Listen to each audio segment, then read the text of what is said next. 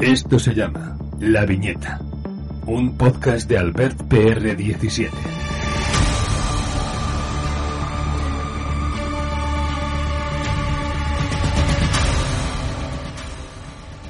Hola a todos y a todas, bienvenidos a la viñeta en Disco Inferno. Yo soy PR17, como siempre habrán más o menos spoilers de lo que se hable, hoy quizás un poco menos, y música sujeta a derechos por los acuerdos de Evox con la SGAE.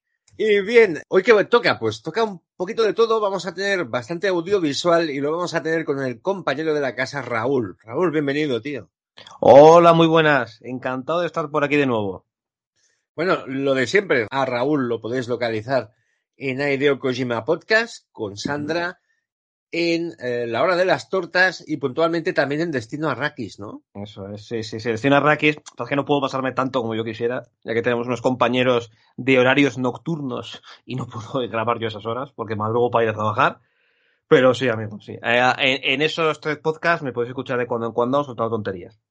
Claro, en Destino Arrakis pasa una cosa, a ti te pilla tarde porque te levantas temprano y a, y a claro. mí me pilla temprano porque salgo tarde. Claro, lo, es lo que pasa. Es lo que pasa, incompatibilidad de horarios, amigos. En fin, eh, hablando de Destino Arrakis, eh, sectarios. Esa es buena, ¿eh? Sí, sí, sí, sí, sí, es, mar es maravilloso. O sea, yo, yo soy muy fan de, de ese comentario que pusieron eh, en el programa de Avatar 2, que no sé, empiezan a soltar una perorata, bla, bla, bla, bla, sí, porque no sé qué, sois unos woke, no sé qué, historias, se pone a hablar y acaba con, he dicho. Y ya está, y se sí. tira. Toma sí, ya. sí, sí, sí, sí. Sí, sí, sí. sí, pero es que además el, el, anónimo de Destino Arrakis es aquello que es contumaz. Está ahí. O sea, este, sí, este se lo ocurra. Está de lo suyo fuerte, pero con constancia. No ha mejorado, pero tampoco lo ha dejado. Eso es. en fin, desde aquí un abrazo. Y un abrazo también a un tío que se pasó por un audio que es de la viñeta, ¿no? Que dedicamos a cosas de, de extraterrestres, ¿no? A, a sí. abducciones y tal. Hablábamos de la cuarta fase. Y el tío fue sintético, ¿eh? No te creas que es serio demasiado. Que sois un par de gilipollas, iros a tomar por culo. Ah, bien. Bien. Perfecto. Ha lanzado el mensaje. El mensaje es claro. Sí. Que, claro, como el audio igual tiene, yo qué sé, dos años o una cosa así, o tres, igual es del COVID, ¿sabes? Uh -huh. sí. Pues tarda, he tardado mucho en verlo y desde aquí mis respuestas, si estás por aquí, tío, claro que nos vamos a tomar por culo. Con tu padre, siempre. Eso es, eso Cuando es. vamos, le llamamos y nunca falta. Eso es. Yo soy muy fan, para que veas, justo por la época en la que tú y yo nos conocimos, un tipo que te dejó un comentario como diciendo, eh, no tienes ni puta idea de lo que hablas, eh, no sabes lo que estás diciendo, aprende de este que sabe mucho más que tú. Y te puso un enlace a otro podcast, pero que casualmente era un podcast donde también salías tú. Entonces es sí. un, poco, un poco extraño eso, pero bueno. Sí, sí, sí, digamos que sí, es lo que tiene el, el, el mundillo este, que ahora, claro, ahora, por ejemplo, ya Pantomima Full, eso lo sabes tú, supongo, sí. ¿no? Que está haciendo los vídeos estos, los gags sobre podcasters. Sí, sí. Pero ahora, ver, en aquel momento, es que éramos cuatro, ¿eh? Hablando de cómics éramos tres. Claro, claro. No, y a ver, y me hacen gracia, ¿eh? Lo, yo creo que, a ver, la coña obviamente es a, a, a los podcasts de pseudo famosos o podcasts patrocinados, pues por, ya sabes, pues por plataformas de la SER, ese tipo de cosas, que en el fondo no son podcast ni son nada. Son cosas dirigidas, sí. guionizadas, estructuradas y, y con un molde, básicamente. El otro día salió una lista de los 50 podcasters o las 50 figuras más importantes del podcasting en Ajá. España. ¿Sí? De escuchar, yo creo que escuchaba a tres. De saber de su existencia a un par más. Sí, yo por ahí. ¿Vale? Yo me puse, yo me puse a leer. Yo ya sé qué lista dices y me sonaban dos. Así, claro. O sea, no. O sea, con todo el respeto, ¿eh? Seguro que el resto es gente maravillosa y les conozco y seguro que me caen genial, ¿eh? Pero es que para mí es que el, el, podcast, ¿vale? Es que tiene que ser una cosa completamente, a ver, cómo te digo, novel, en cierto modo, o sea, que no ni tener un grupo detrás, ni, ni, ni cosa por el estilo, es gente eso, que le ha dado por grabarlo, que lo graba en su casa y lo saca para adelante, ya está, eso es lo que tiene que ser. A mí lo que me sorprendió es que las únicas cifras que dieron uh -huh. es de un podcast que son un chico y una chica que hacen una cosa como como dice Pantomima Full, muy fresquita y tal. Yo no la escucho. No, no, sí. no lo toméis como algo peyorativo, ¿no? Hace una cosa fresquita, no recuerdo el título. dice, es que han pegado duro y tienen 60.000 oyentes. Y dices, wow, mm, tampoco. Tampoco me impresiona, ¿sabes? O sea, dentro de, de los que no son tan profesionales y tal, 60.000 es una pasada, pero hay gente que llega. Sí. Y no está en la lista, no sé. Sí, sí, puede ser, puede ser. yo, me lo creo, sí, al final es que es, es, lo mismo, es que son pues muchos de estos podcasts que ya tienen detrás pues a un grupo audiovisual eh, que ya están como con, tienen como un, como un público muy claro y que bueno, que no hay nada malo con escucharlos. Yo estoy convencido de que varios de ellos los escucho y me gustaría. Pero en cierto modo, yo para mí es que tiene que ser el, el podcast, tiene que ser eh, yo me lo uso, yo me lo como. O sea, alguien que le da por un día, venga, vamos a grabarlo. Y va saliendo poco a poco. Y de hecho, para mí ahí están los mejores podcasts, honestamente. claro, es que hay muchos podcasts ahora que en realidad son, son cosas que graban en un estudio con, con su equipo de audio, obviamente, pero que están grabando en vídeo. Eh, o sea, eh, lo ponen en plataformas, se ponen en YouTube o en, Twitch o donde sea, y, y, y, tiene como una especie de segunda vida, de segunda vida como audio puro. Entonces, es que es muy raro, no sé. No, no, sí. Yo no vengo de allí, no, venimos de allí, venimos de otra cosa. Claro. Eh, en fin, pues bueno, hecho este comentario, vamos al tajo que hoy se nos ha girado faena. Sí, sí, sí. Eh, vamos a tener el audiovisual fresquito, muy fresquito, se me ha quedado la palabra. Eh, vamos a tener Renfield, vamos a tener Air, vamos a tener, evidentemente, Guardianes 3 y vamos a tener el remake o el reinicio de Posesión Infernal. Pero vamos a hacer un alto para hablar de Jonathan Majors. eso es. y, cierto tuitero, bueno, tuitero no, cierta, cierta estrella de la difusión vinculada al mundo de la cultura popular que está viendo el juicio, no como debiera, creo yo. sí, no, no, no lo está enfocando como una persona normal debería enfocarlo, creo, creo yo, honestamente. Sí, sí, o sea, está como... De, a ver, yo entiendo que está trabajando o está creando o está opinando en, en relación al público que él tiene. Pero es decir, es que con el juicio de Jonathan Majors se está dilucidando el futuro de Marvel. Déjate de hostias. A Jonathan Majors le ha caído un juicio porque hostió a su novia o a su pareja. Entonces, olvídate. No, no estás enfocando el asunto como debieras cálmate un poquito, cálmate un poquito, eh, salte un poco del personaje y piensa un poco, ¿no? Porque en redes ya, yo creo que el, el, personal, más o menos el que está con un nivel de conocimiento avanzado, ya sabe de quién estamos hablando. Y el que no lo sepa, pues, eh, pues básicamente es alguien muy famoso por difusión de cultura pop, básicamente audiovisual de superhéroes. Pero es que estás metiendo el remo, tío, y todo el mundo te tiene ganas y lo sabes un poquito, tío. Me cago en la... en fin. Eh, ¿tú, ¿tú, qué crees? Que eh, Jonathan Majors, yo creo que acabará. No pinta muy bien. ¿Lo, lo recastearán? No. ¿Cambiarán todo? Eh, a ver, yo, eh, si quieres, mira, y luego esto nos, nos, sirve para hablar de unas películas que vamos a comentar. Yo soy de la opinión que lo van a alargar, de que lo van a recastear, ¿vale? Porque, de hecho, precisamente tienes un personaje que ya de por sí es fácil que lo recasteen, ¿Sabes lo que quiero decir? No, o sea, ya sí. por los eh, parámetros en los que se mueve su personaje es muy fácil, pero de todas maneras, yo sigo pensando, yo sigo con mi teoría, que más allá de la primera película que van a sacar esta de Vengadores, la dinastía de Khan, el verdadero protagonista, quiero creer yo, o que quiero que le van a tirar por ahí, para Secret Wars, es el Doctor Muerte. Porque las Secret Wars, todas las que ha habido, siempre ha tenido un tipo de relación el Doctor Muerte. Mm. Que además, si quieres hacer la triple pirula, se, el, sabes que el Doctor Muerte es descendiente de Kang, o incluso se ha, se ha jugado aunque eran el mismo. ¿De acuerdo? Mm. Así que mmm, yo, o sea, respecto a todo ese tema de Kang, ya sentándonos, creo honestamente que lo van a recastear. Porque el tipo, mmm, ya han salido voces que confirman que el tipo debe ser bastante lo puto peor.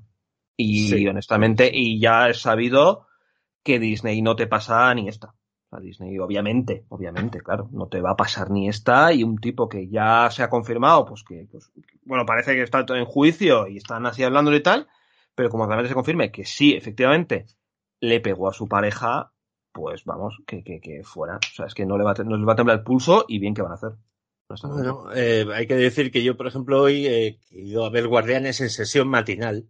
Uh -huh. Con gente, sesión matinal sábado con gente, estaba flipando. Pues me han pasado el tráiler de Flash. Sí. Y claro, todo muy bien, todo en orden. O sea, yo, yo iba con mi mujer, mi mujer estas cosas, pues sí cuando le llegan. Y el tráiler de Flash no lo había visto, entonces ha sorprendido. Dice, corcho, eh, Michael Keaton Batman, digo, sí.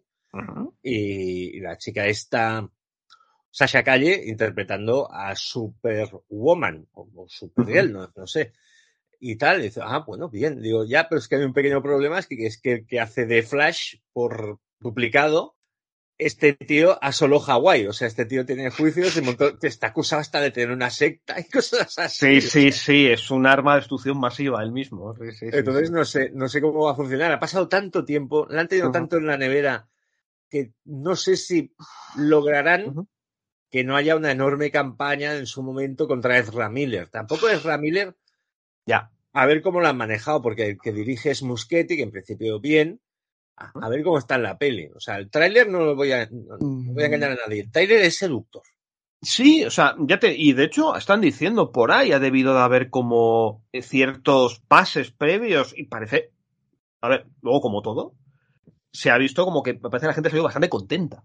Uh -huh. parece bastante contenta y, y, que bueno, es una película bastante, a ver, es una película que es lo que es, es de hostias, pero es una película que realmente resultó divertida.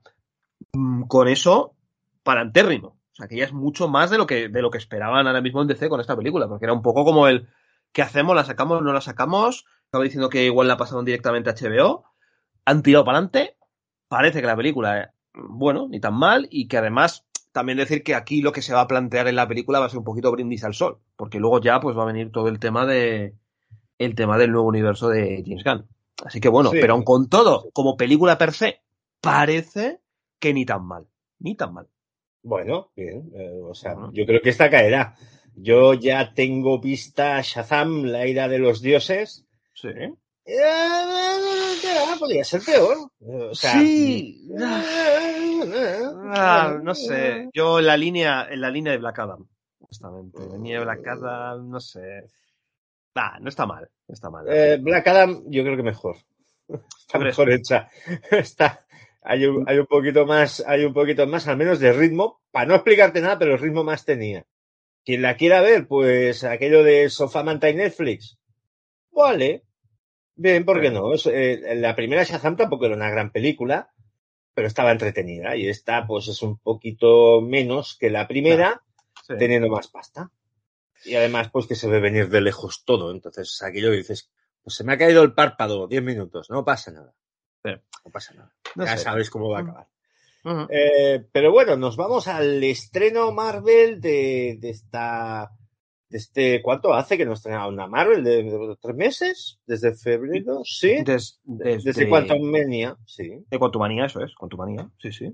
Que es Guardianes de la Galaxia 3, que es el cierre del trabajo de James Gunn en Marvel, uh -huh. supuestamente en una buena temporada, porque se va a la competencia. ¿Eh? Y el cierre un poquito, esta vez yo creo que sí, del grupo dentro de las aventuras de Marvel, o al menos del grupo como lo hemos conocido. Uh -huh. Bien, ¿no? Yo creo que pues, bien, la película bien. Sí, a ver, yo decirte, a ver, esta película también acuérdate que bueno, también se, se puspuso un poco por esta especie de, por esta especie de despido falso que tuvo James Gunn, ya sabes, por aquellos tweets que habían aparecido, pero que bueno, que parece que era un poco un despido así un poco de mentirijilla. Y decir que ya eh, viendo la película y, y reposándola, para mí decirte que es la mejor película de superhéroes desde Endgame, honestamente. Desde Endgame. Yo es que comentando la jugada con, con mi señora esposa, ¿Sí? eh, nos, nos quedamos los dos con Doctor Extraño. Vale. Uh -huh. que, no creo, que, sí. no, que no puntúa mal. Pero yo creo que sí que está mucho mejor que, por ejemplo, Wakanda Forever, Wakanda y Forever Quantumania, que, que Quantumania. Sí, sí. Quizás es un poquito más épica y más coherente dentro del tono que Love and Thunder. Es decir, -huh. esto suena un poquito más a la Marvel, si no de Endgame, sí de la época que nos iba a llevar a Infinity War y Endgame. Eso Tanto es. es un poco más.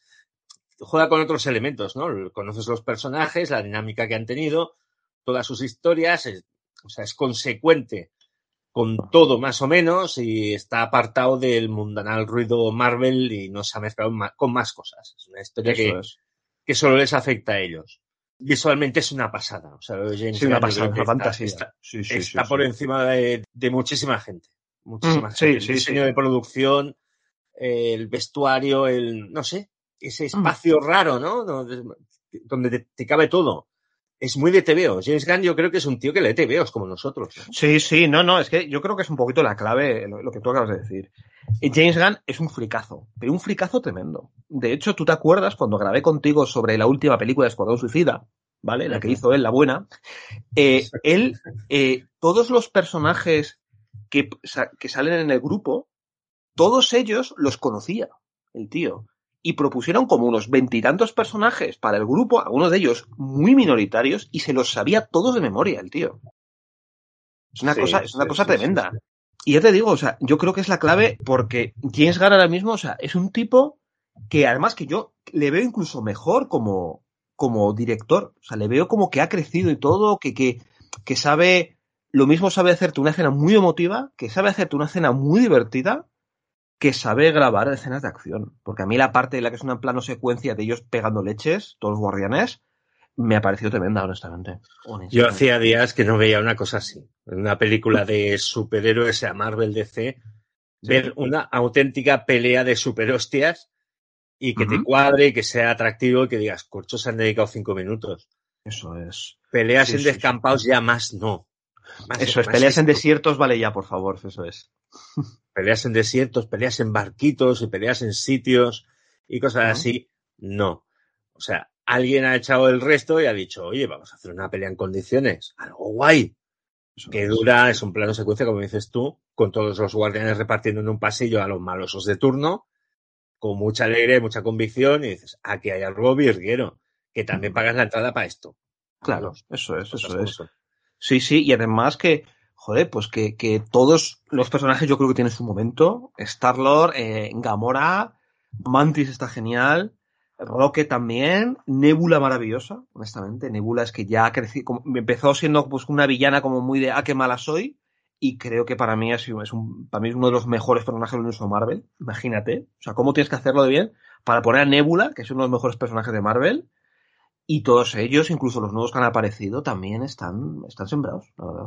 O sea, Aquí, y pues- sobre todo, sí, dime, dime, dime. Sí, aquí el, el, el guardián que era un poco el que me- más miedo me daba, Sí. es el, el que utiliza el- la flecha de Yondu, Sí, el hermano de James Gunn, sí. el hermano de James Gunn, ¿no? Sí. Eh, y yo temía que me lo pusieran con calzador, digo, ya está enchufando el hermano. Eh, no está mal, no está mal llevar lo suyo, Sí, sí, está es como, es como muy tonti- tontuelo, muy, ay, no sé qué, no sé cuánto, pero lo hace muy bien el tío, muy gracioso. sale poquito. En realidad sale mucho. Este tío ha salido muchísimo en Guardianes de la Galaxia porque nosotros lo hemos visto haciendo la interpretación de Rocket. Cierto es, Eres mapache es. cohete, de verdad. La voz es de Bradley Cooper, pero eh, la interacción con el resto de personajes en set la hacía toda él. Pero bueno, en, en la película está adecuado. Está, sale lo que tiene que salir, tiene su arquito, tiene su arquito con la perra Cosmo, Sí, maravillosa, maravillosa, sí, sí, sí. la perra Cosmo, que es- es- tienen esos diálogos absolutamente imbéciles que tiene la capacidad de escribir James Gunn, ¿no? Que él le dice, él es una perra mala. Dice, ¿qué coño perra mala? Dice, discúlpate. Dice, no, no, no pienso hacerlo. Dice, oye, que a mí los soviéticos cabrones me Sí. tiraron al espacio pensando que no volvería jamás hace muchos años y ninguno de ellos tuvo los huevos de llamarme a mí perra mala, ¿eh? Eso es, sí, sí, sí, sí. Sí, sí, sí, que, que le pone la voz esta actriz, la que salía en la segunda parte de Borat. Mm. ¡Ay, Dios! Menuda una. Sí, sí, sí. Esta actriz que ahora no me sale el nombre. eh, Ah, Hostia, ¿cómo se llama? es, muy descon- es muy desconocida, pero es una actriz de comedia como la copa de un pino. Quien no haya Sí, visto sí, la, es- la secuela de Borat, Es una cosa esta chica que es, es una cosa demencial. Y digo chica porque es muy joven, ¿no? Sí, se llama eh, Ma- eh, María Bacalova, eso, María Bacalova. María Bacalova. Eso es. La ruta de Bacalova. Eso es. Y bueno, ¿de qué trata la película? Porque yo, por ejemplo, eh, a la hora de comer hemos venido a casa y tenía un sobrino. Y aquello que me dice, ¿qué tal la peli? Digo, la peli muy bien, pero no te puedo explicar gran cosa. Y se me queda mirando y dice, ya sé que muere Star-Lord. Eh, eh, claro, estos son lo que se ha movido por redes y los macutazos y ya verás tú que yo creo que me he enterado. Pasan muchas cosas. sucintamente no vamos a explicar qué es lo que ocurre con los guardianes y si Palma Star-Lord o no. Pero la película va de otra cosa. La película va de básicamente más Pacheco Ete, que se tira gran parte del metraje, pues el tío en coma. Qué emoción, ¿no? sí, sí, y vemos además que vemos su, su historia, ¿vale? De cómo era pues un animal, pues un mapache normal, ¿vale? Y el cual pues experimentos este villano, que es un poco el malote de turno, que es el alto evolucionador, ¿vale? Villano habitualmente en los cómics de los Vengadores, pero tengo que decir que el tío lo hace genial, este villano, ¿eh? Sí, sí, está un fire. Muchísimo, pero muchísimo me ha gustado, ¿eh? A mí hace unos años que me va a flipar el, el alto evolucionador y no me lo creo, la verdad. Sí, sí, sí. El tío está, pero un fire. Es aquello que. Es que yo tengo una misión. Dice, bueno, pues eh, sí, eh, hacer evolucionar y hacer que todo sea mejor y todo el rollo. Pero en el fondo, en un momento determinado, dice, no, yo lo que quiero es ser un dios. Eso es, sí, sí, sí, sí. Y de hecho soy un poco un dios. Y no, me estáis tratando como un dios. Digo, bien, ahí está. Ah, eso es lo suyo, cojones. Y nada, eh, luego también, a ver, ¿qué más personajes? Es decir, también aquí tenemos un personaje que ya nos dejaron caer en el anterior, que la verdad es que es un poco diferente al cómic, que es Adam Warlock. Un ¿Qué te ha parecido? Un poco diferente, es que yo de Warlock he leído poco. Pero Warlock era aquello de la metáfora del, del, como una especie de Mesías, como Jesucristo de Marvel era Warlock. Sí, mayormente. También es que yo he escuchado algún podcast, como por ejemplo la hora de las tortas, hablar de Warlock y dices, es que no me quiero poner al corriente porque parece un poco brasas. Sí, el personaje es un poco chapas, han jugado sobre todo también con su lado oscuro, que es Magus, ¿vale? Pero sí, a ver, aquí es muy diferente, porque ya que no lo metieron en Guardianes con el tema de la gema del alma, pues no tiene sentido que lo metan aquí. O sea, de hecho, podría haber metido a este tío, que podría haber metido, eh, me invento, a Bill Rayos Beta, o a Hyperion, ¿vale? De hecho, Hyperion estoy un poquito de gracia, ¿vale? A mí me hubiera molado, mucho ver en las películas de Thor a Bill Rayos Beta, pero bien explicado. No, sí, no, sí, Es Thor con cara a caballo, no. Bien explicado es una buena historia, es un buen personaje también. Sí, sí, sí. Pero bueno, aquí Adam Warlock sigue un poquito la, la cosa esta de que es un producto, digamos que es un tío manufacturado como si fuera el culmen de la evolución de la sociedad esta de los soberanos, que vimos en la segunda parte. Sí, Pero claro, es que es un chavalín y que no es muy espabilado. Sí, o sea, es un niño realmente, no es muy fuerte, es muy poderoso, quiere a su madre, que es la emperatriz esta de los tipos estos de la piel dorada, pero bueno, al final, pues mm, aporta más de lo que parecía, la verdad. Sí que la emperatriz de los soberanos, a ver cómo lo sabría explicar, es Elizabeth de Vicky, la chica que salía en eh, Tenet. ¿vale? En Tenet, eso es, sí, sí es Elizabeth de Vicky, la chica que interpretaba a Lady Di. También. en, The Crown. Entonces, eh, Elizabeth de Vicky en las películas tiene que disimular el hecho de que mide un metro noventa la pava Sí, sí, es un pequeño problema, que es demasiado alta esta chica. Es que es muy, es que es muy alta y en, las pelis, por ejemplo, para interpretar a Lady Di, pues claro, uno se acuerda de la Lady Di histórica y está como agachaica y en plano aparte respecto a los demás para que no se vea lo alta que es. Pero aquí puede lucir, ¿no? Puede lucir. Y decir, no, es que yo tengo una percha así, entonces la ves como mucho más relajada corporalmente, haciendo la villana esta. Y bueno, es una actriz que a mí me gusta. Pero bueno, el, el, Adam Warlock que vais a ver, los que seáis comiqueros, o los que seáis las que seáis comiqueras, se parece como un huevo a castaña lo que habéis podido leer de cómics de los 70-80, creo que es. y, es la versión que tiene Marvel de Adam Warlock, a ver si se lo quedan, no se lo quedan o se queda en esta incursión. Pero yo aprecio muchísimo que la gente se haya calmado un poquito, porque eh, un, Adam Warlock así hace ocho años, aquí la mundial. Se monta un cipotal tremendo. Oh, este no es el Warlock de mis tebeos. Ay, Dios mío, no sé qué. Y bueno, también hay una cosa que sí que quiero decir y no se me puede olvidar, ¿vale? Que me, eh, yo de hecho esta película fui a verla con, con una amiga mía y su novio, ¿vale?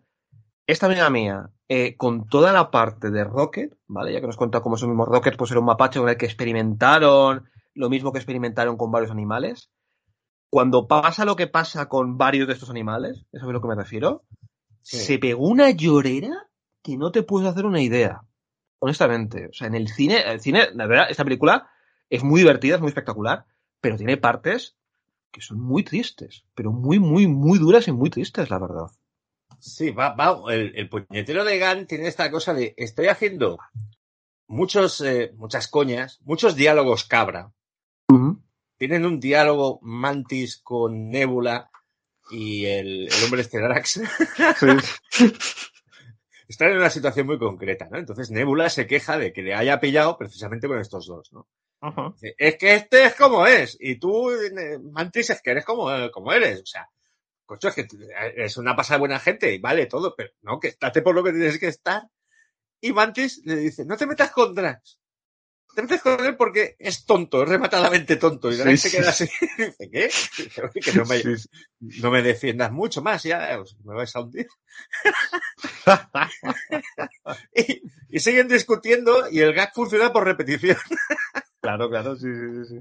En fin, ¿qué más hay? ¿Qué más pasa en la película? Pues claro, pues tenemos a Rocket atacado por este Adam Warlock por cosas que pasaron en la segunda película y por un encargo del alto evolucionador. Básicamente la trama que tiene Rocket, que queda en coma porque hay una ensalada de hostias que nos podéis imaginar, los compañeros le tienen que salvar la vida. Necesitan una información médica, digamos. Y por otra parte, tienen que llevarlo al alto evolucionador y el alto evolucionador lo que quiere es recuperar a Rocket. Porque Rocket es especial. Claro. Es el mejor experimento en una determinada parte de su experimentación, nunca le ha salido nada igual. Y es aquello que todo el mundo le dice a Starlord. Dices que vamos a un. Dices que esto es una trampa. Vamos directos a las fauces del malo. Uh -huh. Y él se queda así y dice: Nada, nada, es una trampa si sabes que es una trampa. Es un cara a cara. Dice: Tú eres tonto. Dice: Déjame, déjame. Que tenemos aquí el, el bicho en coma. Está la parte esa de que él y Gamora. Pues Gamora es diferente de todo lo que, por, por todo lo que ocurre en Game. Uh -huh. Claro, esta Gamora es otra es señora. Diferente, claro. Sí, sí, sí. Eso se trata, se trata bastante bien. Y bueno, pues está la dinámica entre los personajes y el hecho de que ellos como proyecto de vida se han quedado con Sapiencial, uh -huh. la estación espacial esa que era la cabeza de un celestial. Y que bueno, que han, han, encontrado un hogar y son una familia, todas estas cosas que te aparece mucho en la película, pero no es como el tráiler de Fast X, donde dicen 26 veces familia. No hace eso falta. Es. No hace falta que te recargue continuamente, te viene Star Lord Panda sobre la familia, no sé qué. Y eso que tienen mm. también a Vin Diesel, pero bueno. ah, bueno, sí, tienen a Vin Diesel que puede variar un poco el registro, haciendo de sí. Groot. No vamos a decirlo porque es una de las cosas del final de la peli. Y bueno, pues las aventurillas, aquello que dice, bueno, vamos a buscar, hemos encontrado que eh, a Rocket lo creó una empresa que se llama no sé qué, y dice, pues nos vamos a la fábrica esa. Y la fábrica esa es una tecnofábrica Sí, orgánica, sí, sí. Orgánica, es un edificio orgánico, porque esta es una empresa de biotecnología, y es aquello que dices, es que he visto desde fuera aparecer de intestino esto. Y sí, todo sí. es muy raro. Sí, es muy raro. A mí es que era como orgánico, pero es raro, la verdad. Que sí, por es cierto. Como todo moco y pis, ¿no? Sí, sí, que por cierto, el que el, el director del sitio este es eh, Nathan Fillon, ¿vale? Que es amiguete aquí de, de James Gunn eh, luego también está por ahí su mujer, ¿vale? Que es esta que está como hablando por la radio. Eh, ¿Sabes? Está Jennifer sí, Holland. Sí, sí, sí. ¿Vale? Sí. Y por cierto, esta secretaria de la piel roja a la que secuestran es Daniela Melchior, que es la que hacía de Ratcatcher en Escuadrón Suicida. ¡Ostras! Pues no la había reconocido. Sí, sí, pues es ella. Sí, sí, sí, sí. Ah, claro, yo la chica que, que hace atención telefónica en la empresa esta. Sí. Barra seguridad, ¿no? Uh -huh. La que mira pantallas yo me la miraba y digo, la conozco, la conozco, la conozco hasta que ate cabos. Y uh -huh. efectivamente sale, la podéis ver en la serie esta del pacificador. Eso Peacemaker. es. Uh -huh. Y bueno, ese tramo es todo muy loco. Todo muy loco en generales, ¿no? Sí. Cómo entran, quién les ayuda, cómo llega a Gamora, cómo se infiltran, cómo van haciendo el cabra por ahí, cómo secuestra a Gamora a la chica esta a punta de pistola y dice que te voy a ver la cabeza. Y Star le dice, Hombre, no, por Dios. Uh -huh. Esto Gamora, mi Gamora no lo hacía. Dice que no soy tú, Gamora, desgraciado. Nos van a matar por tu culpa. Uh -huh. Mientras el resto, pues hacen soplapolleces varias en un tramo de película que te que dices, bueno, no Sofía Eleven no funciona así, pero que les permitirá avanzar de la película y llegar a algo que es muy Marvel también de otra época, porque a James Gunn no le asusta hacer cosas de los tebeos, a su manera. Eso es. Que es la puñetera contra tierra, ¿no?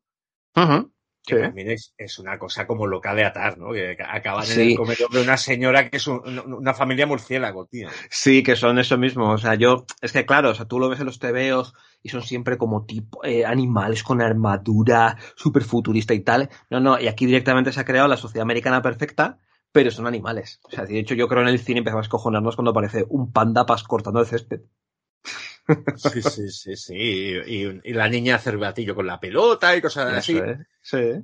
Y bueno, pues a, aquello que eh, Star-Lord dice, pues tendremos que ir a, a, la pirámide donde está el, el alto evolucionador que se ve ahí a lo lejos y coge un coche, pero un coche, coche americano de los años Sí. no sé, 80, ¿no? Sí, sí, sí. Sí, sí. Se va a Nebula con él y claro, el tío no sabe conducir. Y dice, ¿cómo es que no sabes conducir este aparato extraño? Y dice, corcho, que me secuestraron a los ocho años, que yo lo había visto por la tele. Mm. Pero soy un gran piloto, ¿no? y bueno, le, le da una buena con el coche y acaban por encontrarse con el alto evolucionador y a partir de ahí la película crece ya en ritmo, en intensidad y tal y ya llegamos al desenlace muy emotivo todo lo que quieras, pero el tío ha montado una batalla espacial de tres pares de narices porque se ha dado el gusto. Uh -huh. No nos vamos a engañar. Eh, pelea con masillas, eh, Rocket eh, saldrá del coma, pasarán muchas cosas. Hemos tenido todos los flashbacks que comentabas tú, la lagrimilla por los amigos perdidos y por lo que le han hecho y todo el rollo este. Y esa, es el momento de la película donde yo como espectador de toda la vida es lo que yo quiero, rock and roll, ¿no? Totalmente, totalmente. Eso es. Yo creo que hay, hay, buen rock and roll para variar, insisto en el concepto, no se pegan cuatro contra cuatro.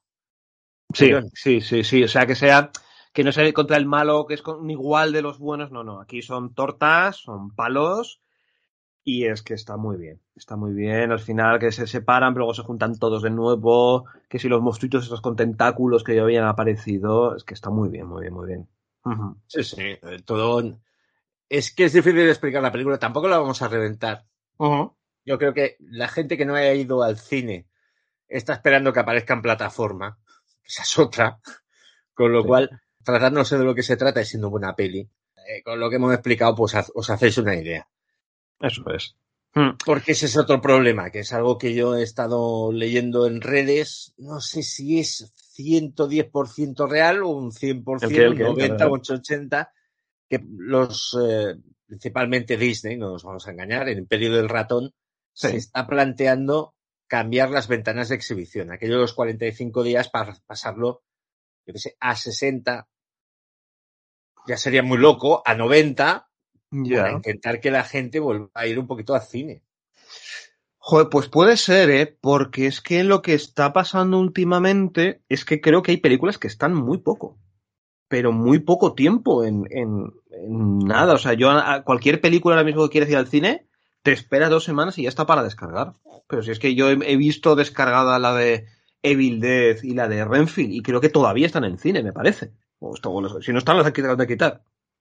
Claro, es que yo, por ejemplo, he ido a multisalas y la película más veterana en pantalla era John Wick 4.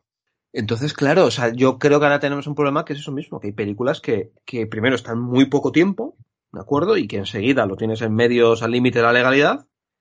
Y otro problema que tenemos sobre todo en este país, y que creo que propensa lo anterior, es que yo creo que ahora mismo en España, y va a sonar un poco así, creo que tenemos muchas malas salas de, de exhibición. O sea, hay mala calidad de imagen.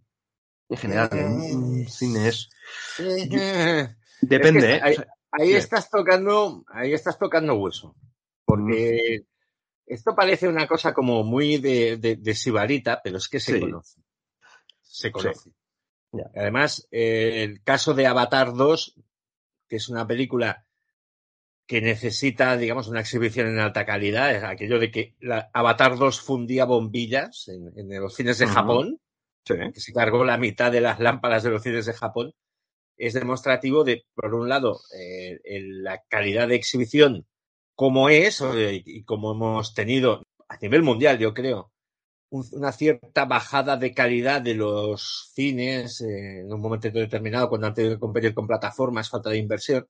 Y por el otro lado, de que, eh, por ejemplo, nos hemos acostumbrado tanto a ver las cosas en la tele que la gente cuando vio Maverick en la tele y dijo, pues me ha parecido normal, una peli normal, digo, Claro. has visto media peli, Avatar 2, es que me ha parecido muy bien, ¿no? Y tal, pero eh, es que has visto media peli.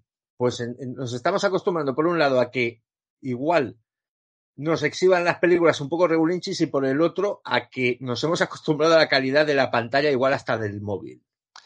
También puede ser, pero yo te digo de que ahora mismo hay muchas películas que la gente hoy en día, con el nivel de televisiones que tiene en casa, ve mejor, se puede ver mejor perfectamente muchas películas en su casa que en el cine.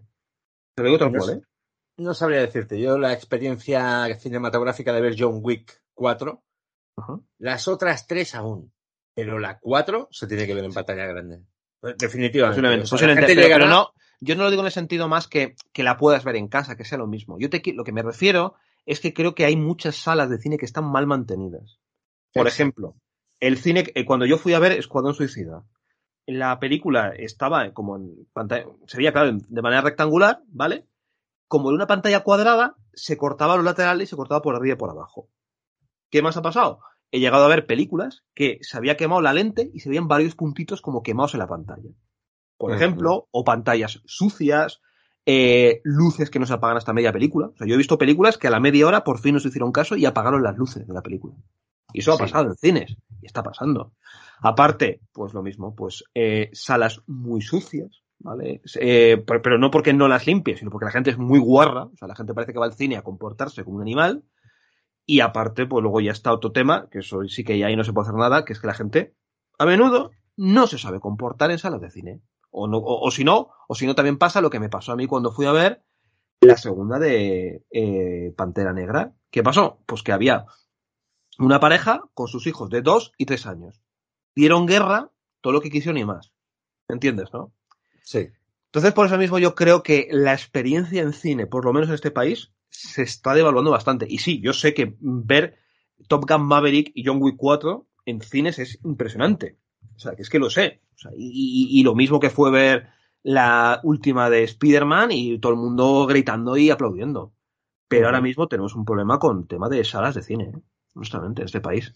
Yo hace poco, no sé si fue tiempo de culto, que hablaron de la exhibición y del mantenimiento, de lo que tiene que saber un proyeccionista y tal. Pues claro, te explican cosas que más o menos tú intuyes, ¿no? Que es que Claro. igual quien te vende las palomitas afuera te hace de taquillero y te hace de maquinista. Sí, bueno, sí, controlado, sí. Y toda la vez no se puede. O sea, no puedes llevar un multisalas una persona eh, o dos personas, cuatro personas que a la vez están atendiendo al personal. O sea, yo es que he ido a una sala donde, atención, tú podías pedir un menú de pizza sí, sí, sí. para sí. llevártelo. Y dices, o cocinas o estás por la peli. O cocinas o estás por eh, de acomodador. Es que las, las cosas no, no, no son así. Pero claro, es que el negocio de cine, el cine en salas, pues está en una crisis, yo diría en una crisis importante. No está como cuando salimos del COVID, no está como hace un año, un año y pico, pero no, no está, no está pujante como antes. Claro, claro, sí. O sea, hay películas que están funcionando bien y que, joder, yo. Por eso mismo lo que estás comentando, creo que el, el ciclo de exhibición de algunas películas se debería mantener un poco más, porque yo creo que eso puede. Yo honestamente creo que le puede venir bien, ¿vale? Pero claro, si es que al final, si dices que, joder, la experiencia en cine no está siendo tan como puede ser antes, o sea, no puede ser tan increíble como era al principio, pues yo es que entiendo que, que, que esté perdiendo el cine gente, pues por un tubo. Sí, eh, por ejemplo, Guardianes 3 no tuvo un mal primer fin de semana. Yo tengo, estoy mirando Box Office Mojo Sí. y me marca un acumulado de 385 millones. También he visto que se calculaba que para este fin de semana había bajado muy poco, o sea, los grandes estrenos acostumbran a tener un descenso de taquilla brutal en la segunda semana. Y a partir de ahí van degradando.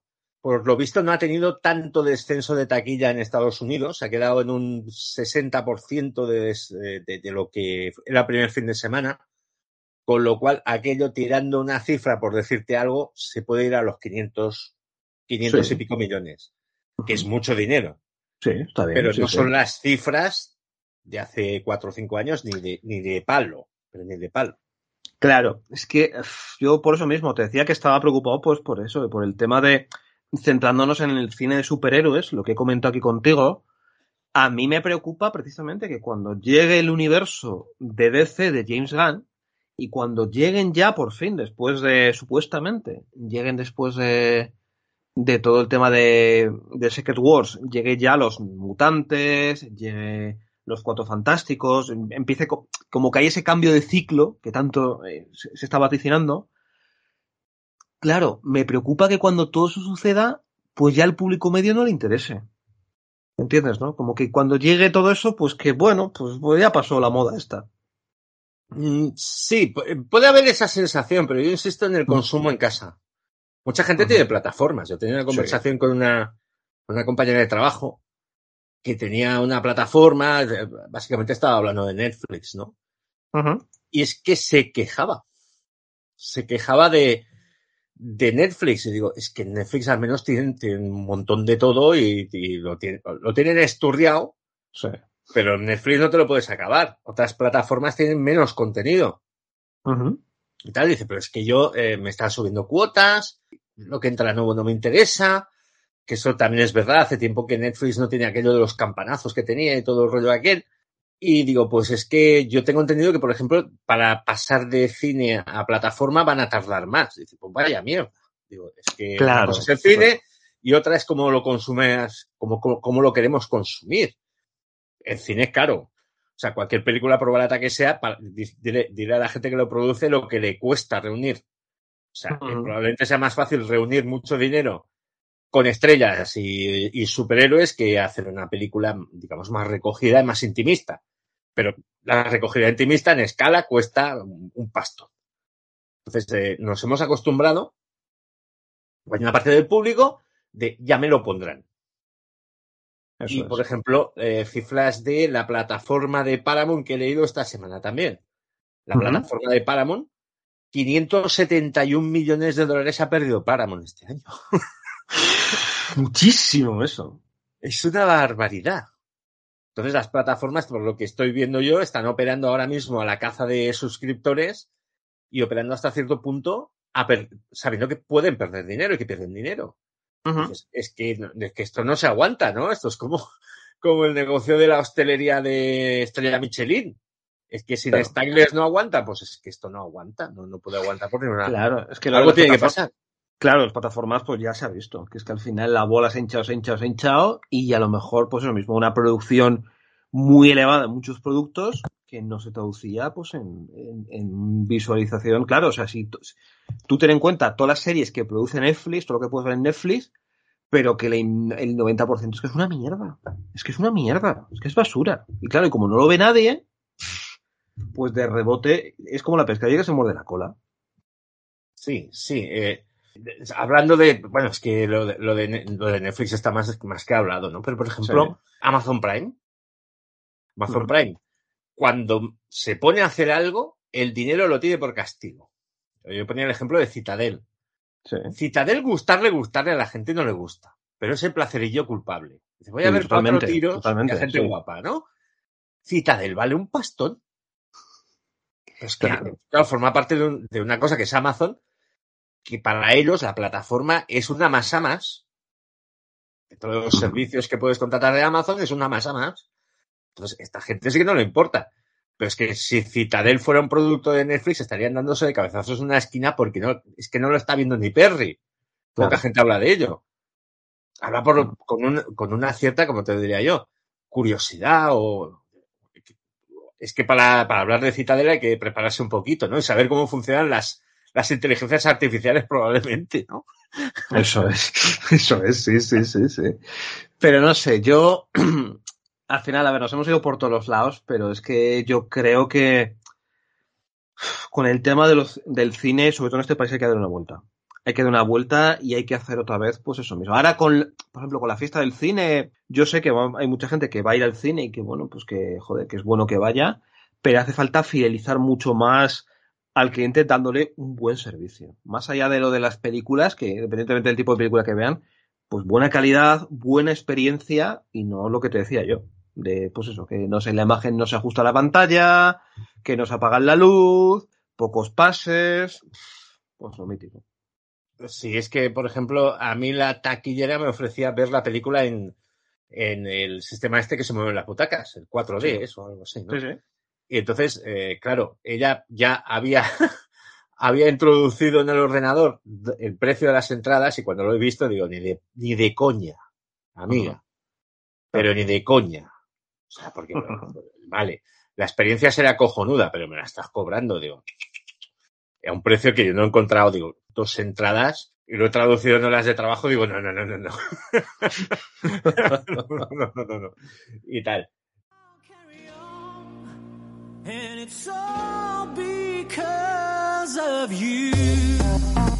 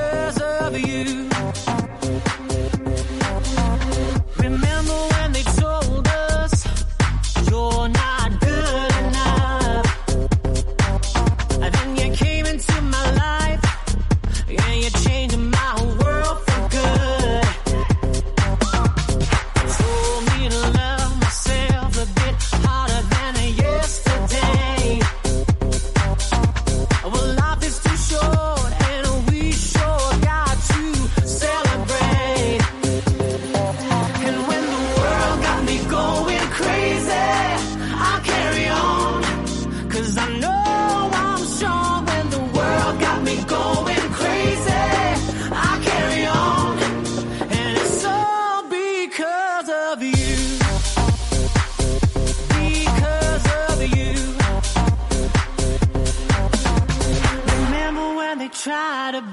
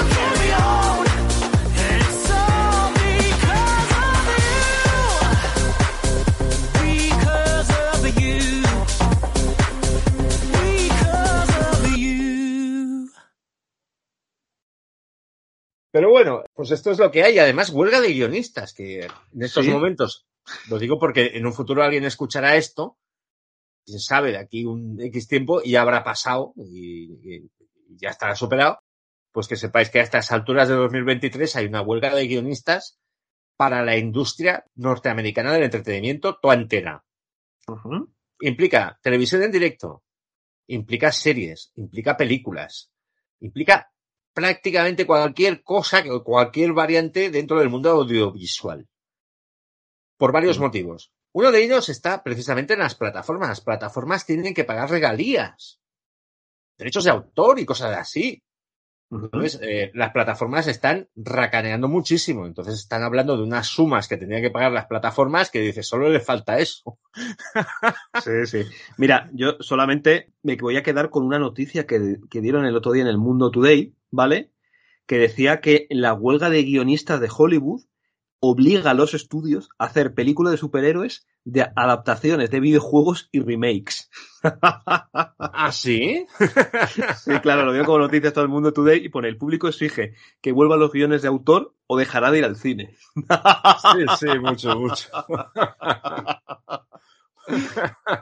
no, en- a- hablando un poco en serio, una de las cosas que se, tra- se trataban en esta huelga es mejorar la remuneración de los guionistas, no los que venden guiones a estudios para grandes producciones, sino es que todo está guionizado en el audiovisual, ¿no?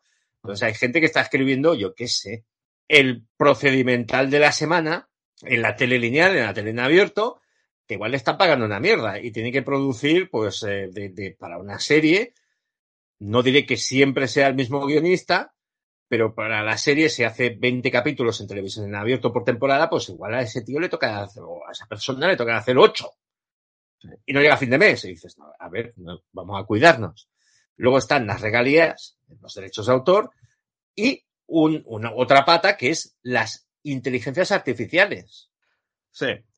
Porque esto de las inteligencias artificiales se ha llegado para hacer el anuncio de cerveza aquel del demonio que el otro día pasaban por redes. ¿No lo has visto? Eh, no, no sé cuál me hablas. Pues alguien cogió una inteligencia artificial y le pidió un anuncio genérico de cerveza. Sí. Eso es una fiesta de cerveza, eso, eso es una fiesta cervecera en el infierno. Ya. Da un cringe que te, que te mueres. Hay brazos doblados, manos de cuatro dedos, manos dobles, Ujú. bocas Ah, espera, espera, espera. abiertas. Puede ser un póster, ¿te refieres a un vídeo? Es Un vídeo, un vídeo, un Un vídeo. ah, un vídeo. Es que yo he visto un póster genérico que ha debido de hacer un equipo de fútbol, ¿vale? Para, no sé, no, no voy a decir el equipo de fútbol, no, me, no, no, no sé cuál es, pero vi el póster y eso mismo, manos con seis dedos, gente con la cara como deformada, como un vórtice, ¿me entiendes? Sí, Y sí. es una cosa que se nota que, que, que encima lo han dado por válido y es un anuncio real que se puede ver. Y yo, por favor, de verdad. Es que estamos primero, por un lado, independientemente que haz- eh, todas las inteligencias artificiales hacen que mucha gente pierda su trabajo, es que todavía está en un nivel en bragas totalmente, la verdad. En bragas ver. totalmente. Tú como has abandonado Twitter, cosa que Sí. no está mal, mucho más sano estar fuera de Twitter que dentro. Déjalo a los enfermos como yo. Mm. Esta semana ha habido eh, la publicación de unas imágenes generadas por inteligencia artificial de dibujos al estilo de Pepe Larraz. Ah, sí, me lo han contado, me lo han contado. Sí, sí, sí, sí, me lo han contado. Extraordinariamente parecidos. O sea, no son exactamente dibujos de, por ejemplo, de Patrulla X de Pepe Larraz, pero tiran por ahí. Entonces, Larraz, que es uno de los, es, es top 5 en estos momentos del mundo, Ajá. le debe hacer una gracia eso de tres pares de cojones. Ya, ya nos vamos, eh, mosquear, eh. Mosqueo, mosqueo. David Rubin, que, tiene su carácter, tiene un poco de carácter David Rubin, pero muchas veces tiene mucha razón. Hablaba de eh, unas camisetas estampadas con unas fotos tomadas al estilo de un famoso fotógrafo Sí. Y hechas por inteligencia artificial y que se estaban comercializando. Entonces, eh, Rubin dijo, mira, para empezar, voy a hacer un resumen. Para empezar, esto es una puta mierda. O sea, Sí. más claro el agua. Es Sí, una puta sí. mierda. Pero aquí hay una vulneración de derechos de autor. Hay una vulneración del trabajo de personas de verdad. Eso es. Porque se están generando copias malas. Y además están diciendo, no, no, es que esto se ha hecho con el estilo de ese fotógrafo, o por ejemplo, esto se ha hecho con el estilo de Pepe Larraz, y te debe hacer una gracia de tres pares de narices. Eso es. Entonces, eh, digamos que todavía tenemos valla inquietante. Aquello de las conversaciones con chat GTP, en el fondo tú te das cuenta de que responde con plantilla. En las imágenes que se generan, en los vídeos que se generan, hay unos errores garrafales. Y da mucho cringe, pero muchísimo. Mira, Da de un hecho, cringe te, de cojones, pero Sí. todo evoluciona. mira, de hecho te voy a decir, eh, el otro día le preguntamos en, en la hora de las tortas, ¿vale? Le preguntamos a una cosa llamada Chat GPT Diablo, que es como un chat que te responde como sin tapujos lo que piensa, ¿vale? Y preguntamos qué opina de Es la hora de las tortas. Y nos dijo, Es la hora de las tortas es una página web y un podcast que promueve la difusión de material inmoral y pervertido disfrazado de cultura popular. En lugar de fomentar valores positivos y constructivos, se dedica a exponer la violencia, el sexo y la perversión a través de sus críticas y análisis del mundo del cómic. Sus creadores y colaboradores son unos degenerados que buscan corromper a la juventud y promover un estilo de vida inmoral. Es un ejemplo más de cómo la cultura está siendo utilizada para degradar la sociedad. Joder, pues aquí han acertado. Eh, Sí, hombre, yo os, yo os conozco, pues en un 90% acertado. Sí, sí, ha acertado.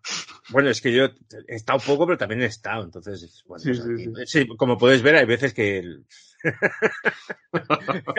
más. o sea, GTP diablo, ¿no? Eso, Vale. Acertado, pero vamos, fino filipino. A ver, eh, alguien preguntó por mí a ChatGTP. Y en, en líneas generales respondió con la plantilla y en lo único que se mojó la cagó. Porque se supone que yo soy creador de cómics.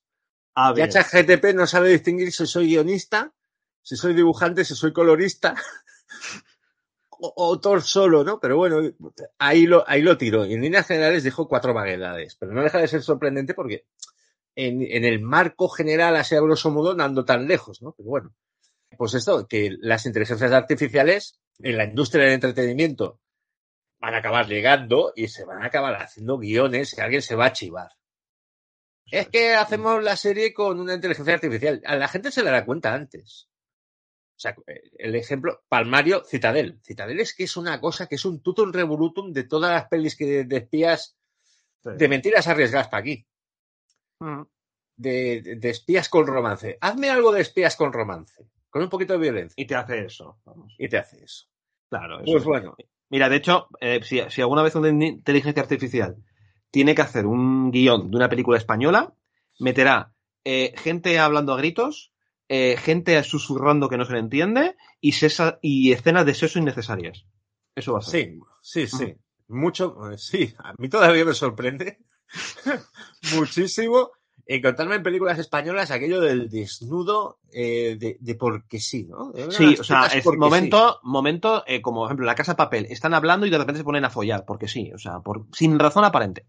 Eso Ya, pero la casa, de, la casa de papel, eso es que es una cosa que, según escuché, es que el mismo showrunner no es un tío canónico, no es un tío que haya tenido una mucha experiencia pro- eh, previa, ¿no? O sea, la casa de papel sale como sale porque me parece que es el tal Pina se lanza a la aventura. Entonces, aquello de, venga, ¿y por qué no? Que es la gracia del asunto. La casa de papel, si fuera un producto serio y muy pensado, muy pensado, no, no les hubiera salido Pues igual. A mí no me encanta no la casa de papel. funcionado. O sea, me ¿eh? encanta, me lo paso genial, pero de lo loca que es, la serie súper loca. Claro, pues, digamos que es el anticanon, ¿no? Eso es, completamente. Vamos a ello. Sí, sí, sí.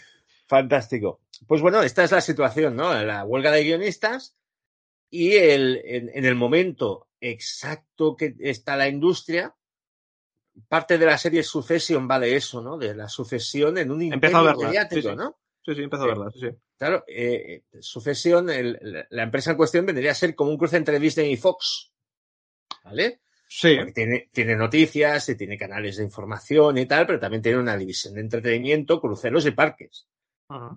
Y en un momento determinado, cuando ya vayas avanzando, cuando llegues a la última temporada, hay una señora ejecutiva que habla con uno de los protagonistas y dice, hay que vender, porque esto se acaba.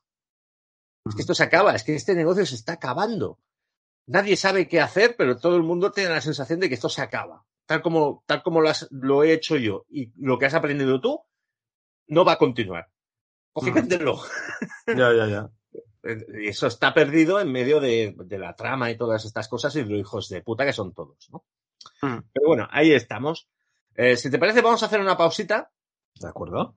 ponemos un poquito de música y a la vuelta hablamos de Renfield, porque yo viendo los títulos de crédito me llevé sorpresa. Eso es. Hablamos ahora, hasta ahora.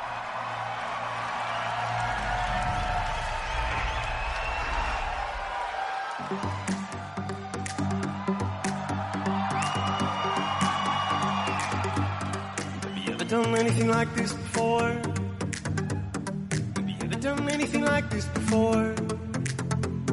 Have you ever done anything like this before? You haven't been alive. You shut all the open doors? Have you ever just walked out on your own? Have you ever just lost your mind? You and whine, or are you coming right back for more? I'm here tonight. Promise me you'll hold me till I die.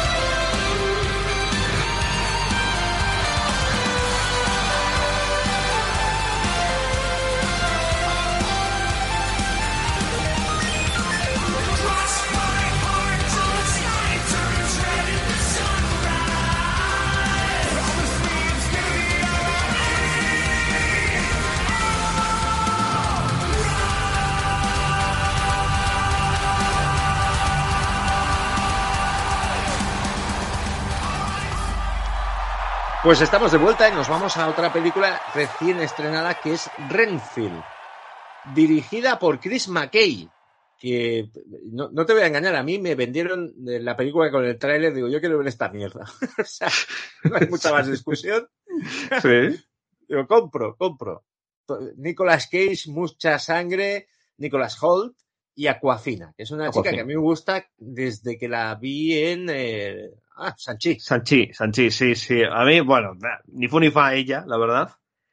Y decir que este, este director, Chris Mackay, que es uno de los directores de Robot Chicken, Sí. también es el director de Batman, la Lego película, que posiblemente para mí sea una de mis películas de Batman favoritas, y es el director de esa gran película, que tú seguro que te acuerdas, Albert, que es La Guerra del Mañana.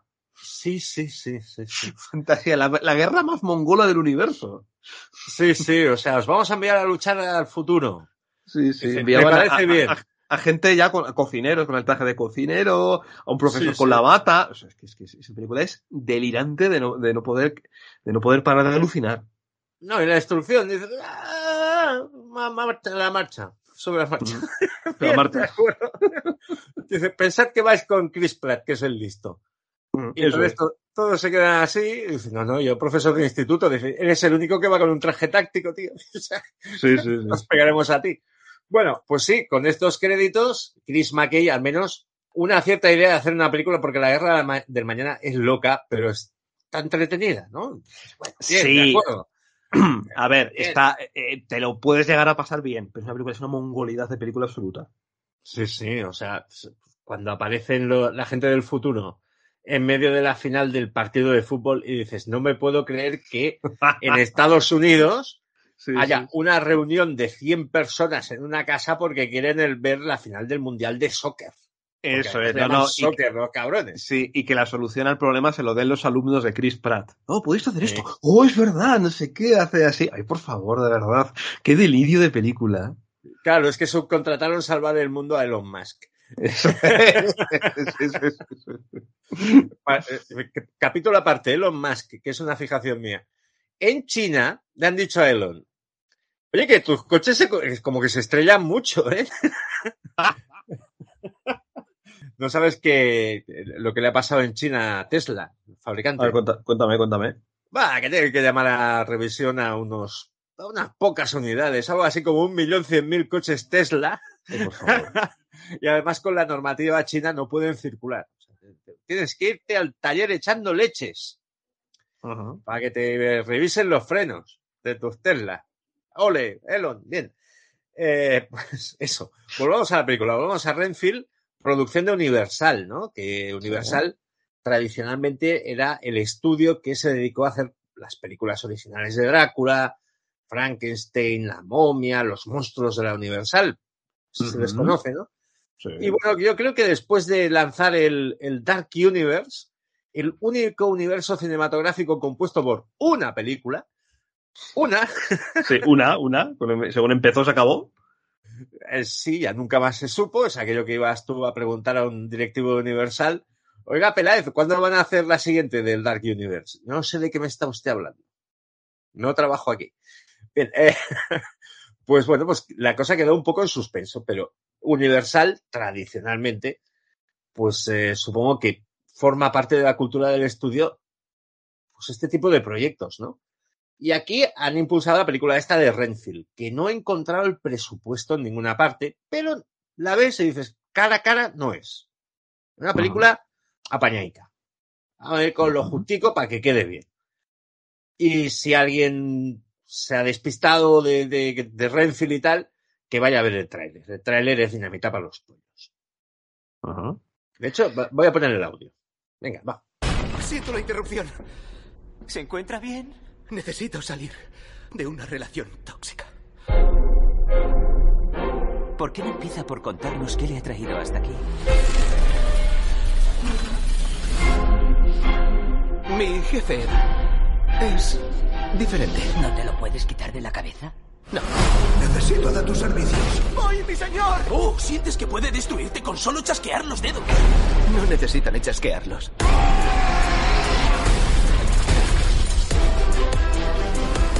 Entiendo. Eso me resulta familiar. Sí. ¿Qué? Renfield, tráeme víctimas inocentes. Quiero unas cuantas monjas, un autobús lleno de animadoras. Yo solo quiero volver a tener una vida normal. Pero el mundo de hoy es un lugar peligroso. No, no, no, no, no.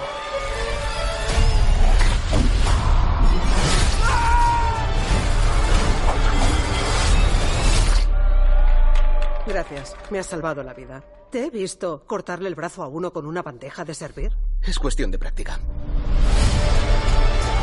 Permíteme explicarme. Mi jefe me concedió un poder. Yo a cambio atiendo sus necesidades, cuidarlo, alimentarlo. ¿Le llevas gente para que se la coma? O sea que eres el chico de los recados del malo de la peli. Y si dejara de cubrir sus necesidades, ¿qué pasaría? Que no alcanzaría todo su poder. Exacto, no alcanzaría todo su poder. Vaya, una curiosísima forma de expresarlo, pero así es. Hola, ¿viene a la reunión? Adelante, pase. Unos me llaman el oscuro, otros el señor de la muerte. Para la mayoría, yo soy Drácula. Vale, está claro que es algo más serio que un caso de narcisismo.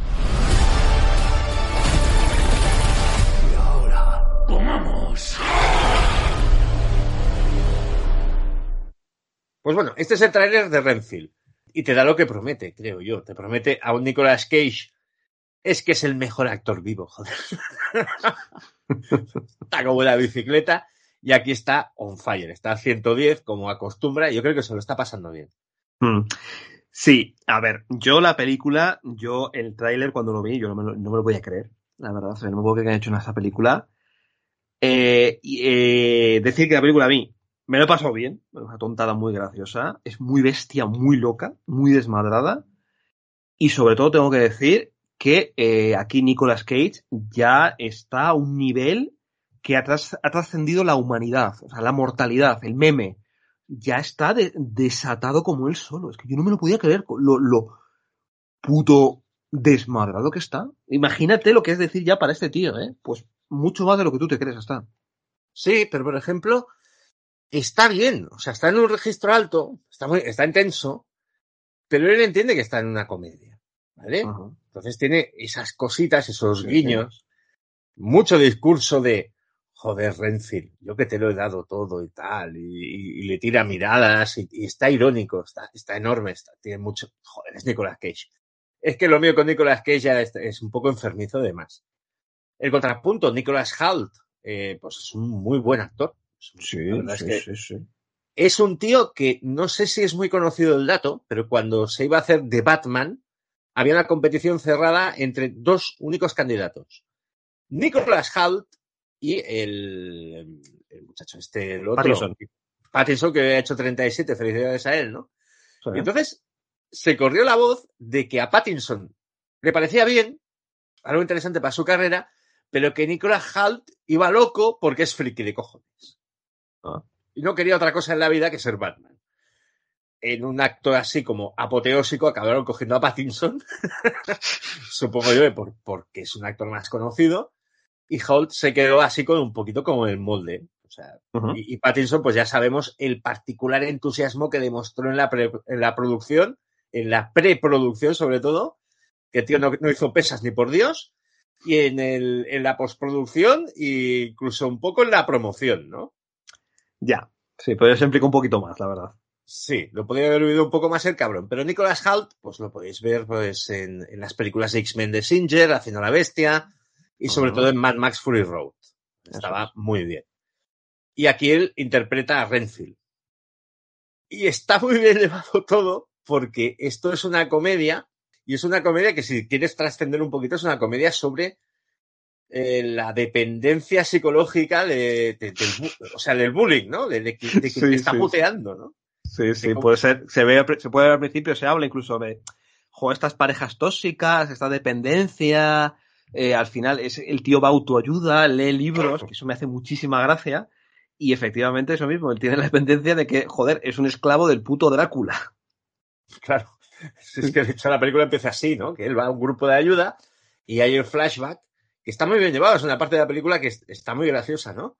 Es que yo, claro, era Montague Renfield, agente de bienes raíces, y, y me fui a Transilvania a cerrar un acuerdo con un conde, y me cago en 10, era Drácula, y me sedujo, me convenció, y desde aquel día pues viví mucho con él, le buscaba a las víctimas, las chicas de, de- de- las chicas atractivas para que él les mordiera el cuello, y cosas así, y no nos ha ido bien en la vida. O sea, hubo un momento que todo se fue a la mierda y ahora estamos en Nueva Orleans, en un edificio abandonado, porque en un momento determinado, pues unos cazadores de vampiro, pues le hicieron lo de siempre al conde.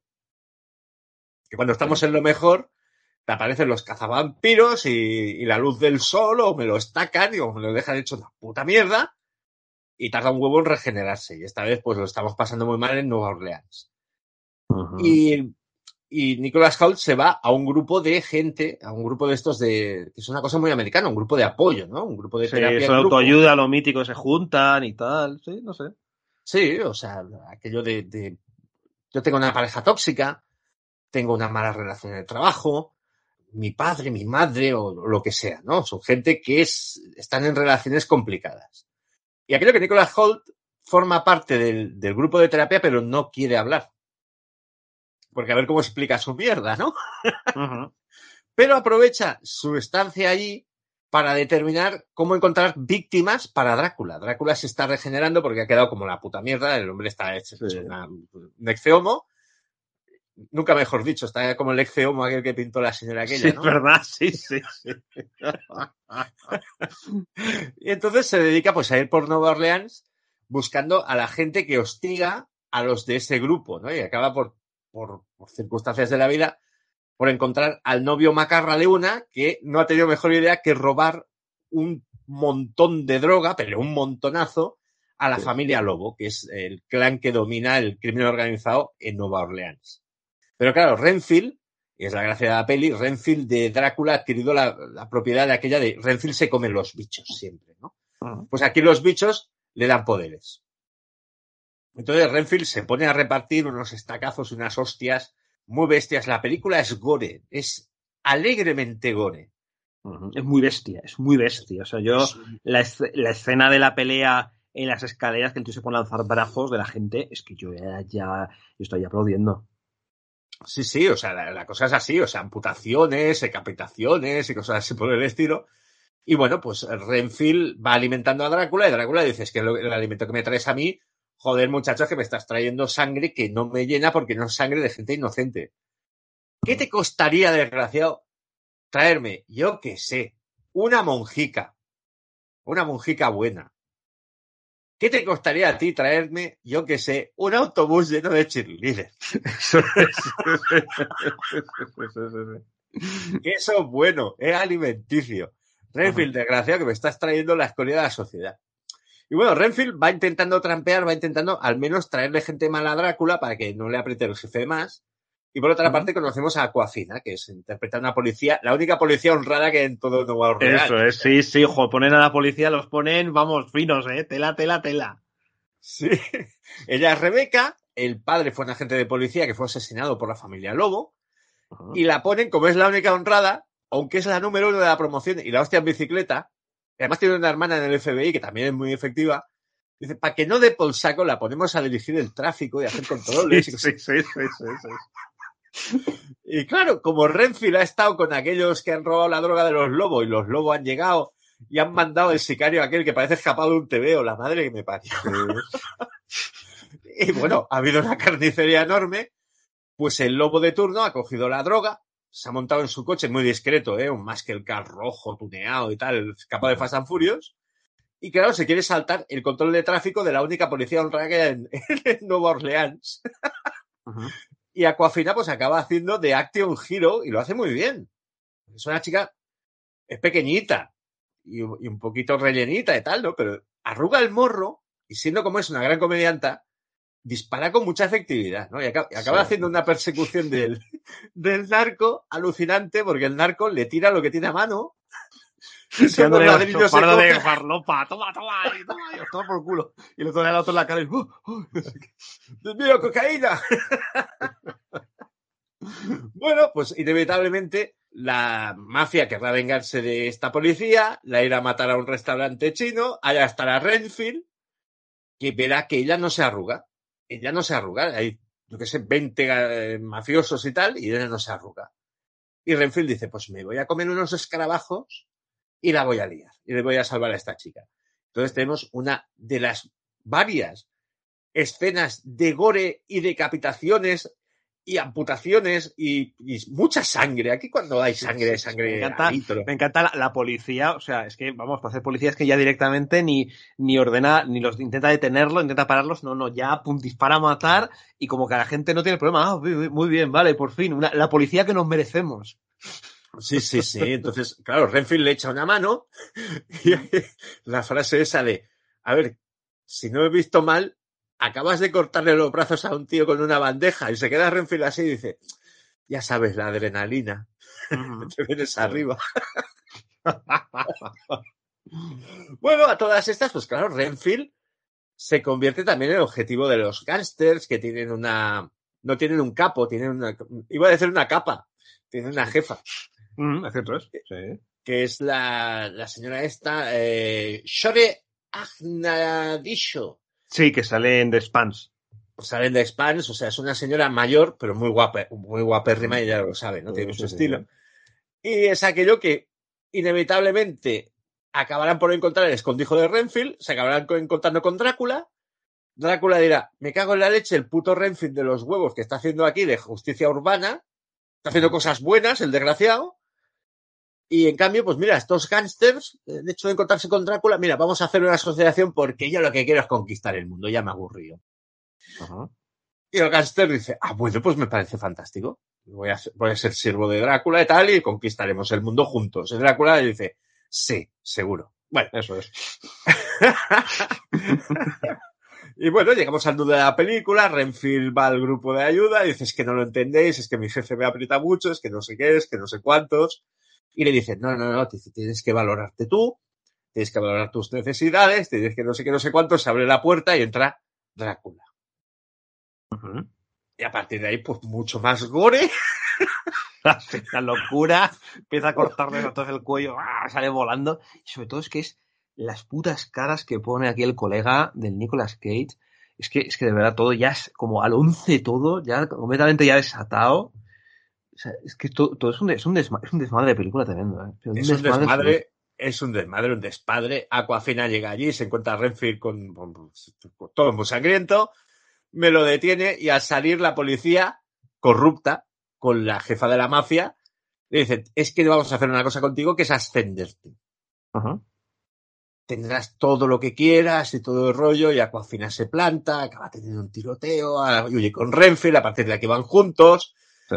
Y bueno, pues nos acercamos al gran final, que es una cosa de aquellas que dices, es que solo puede pasar en una película, pero es que me da igual.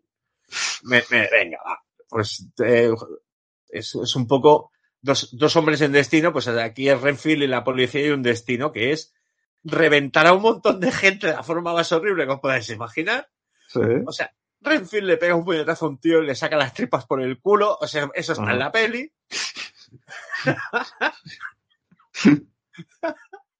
y enfrentarse con Drácula. Y bueno, pues eh, una cosa que te han dicho durante la película, al inicio de la película, es que Drácula, los duelos finales, o sea, todo bien, pero los duelos finales contra los cazadores de vampiros le salen siempre como la mierda.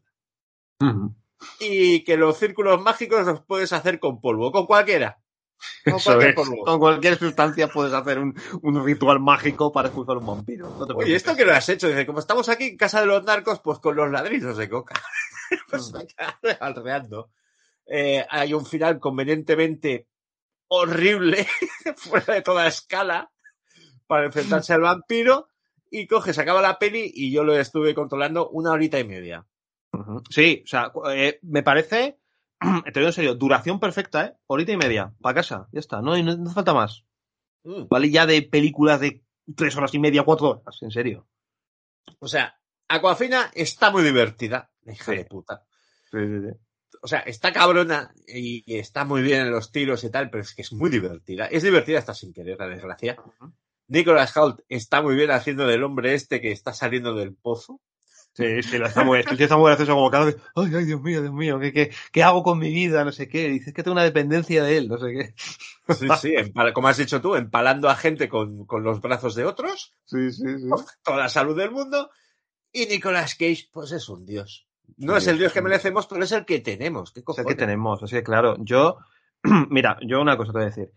Yo, eh, eh, están diciendo que, bueno, que para Secret Wars, ¿vale? Esta de Marvel, van a sacar a Dios. Van a sacar, están diciendo, va, a gente que ha salido de, de las películas de Fox, de los mutantes, los tres Spider-Man, bueno, están tirando. Por favor, que saquen a este tío haciendo otra vez el motorista fantasma. Por favor, te lo pido, Sí, de Johnny Blaze. Por favor. De Johnny Bueno. Blaze, que aparezca por ahí, de verdad. Él, le preguntaron, le preguntaron en una entrevista. Dice, ¿a ti no te apetecería salir en el universo Marvel? Y se queda Nicolas Cage hace una pausa de unos segundos. Y dice, sí, ¿por qué no? Pero ten en cuenta una cosa, soy el puto Nicolas Cage. Qué puto amo, de verdad. Es que es, que Es el puto amo. Es el puto amo, de verdad. Es que, es que, amo. y aparte, es que, sabes, es que sabes por qué te lo digo, porque es que como salió, sabes, en la serie esta de Agente de S.H.I.E.L.D., que supuestamente está en continuidad, ahí apareció el último motorista fantasma, y él contaba que había conocido al motorista fantasma original y que le había dado los poderes. O sea, es que lo tienen ahí. Es que lo tienen ahí. Sí, sí. Por cierto, se, se dice, se rumorea, y espero que sea cierto, que están casteando ya para Fantastic Four, para Cuatro Fantásticos, y Sí. que Antonio sería Galactus. Eso, eso, eso me parece, me parece, pero un disparate absoluto, pero me, para adelante, para adelante arriba. Yo lo compro. Yo, yo vi el otro día El gato con botas, y mira que es una puta película de animación, Sí. pero es que Antonio Banderas está enorme. ¿Está bien la película? Está Está, bien. muy bien. Y él, eh, él, eh, para variar, porque aquí en España, Antonio Mm. Banderas en las películas norteamericanas le doblan. Sí, le doblan muy bien, además. Por cierto, le doblan muy bien. Eh, sí, tiene un tono de voz muy parecido el doblador, o sea, es, es un doblador profesional muy bueno, pero además el tono de voz es muy, muy banderiano. ¿Eh? Pero en El gato con botas, la voz la pone él. Y está enorme. Ya, Está maravilloso. enorme, está muy está enorme, sí, sí, sí, sí. Yo te digo, Banderas poco a poco se va acercando a aquello de estoy un poquito más allá del bien y el mal. sí, te digo cuál es mi película favorita de Antonio Banderas. El Guerrero número 13. Me flipa esa El otro día la vi. Me flipa esa película. Me la vi con 16, 15, 16 años. Me la vi en el cine con mis amigos y me gustó muchísimo. La verdad, ¿eh? Súper chula. Sí, sí, sí, sí. Yo tenía muchas dudas con Antonio Banderas. En un momento determinado aparece El Guerrero número 13, que es una película donde tú tienes, o sea, en el zorro estaba enorme, Sí.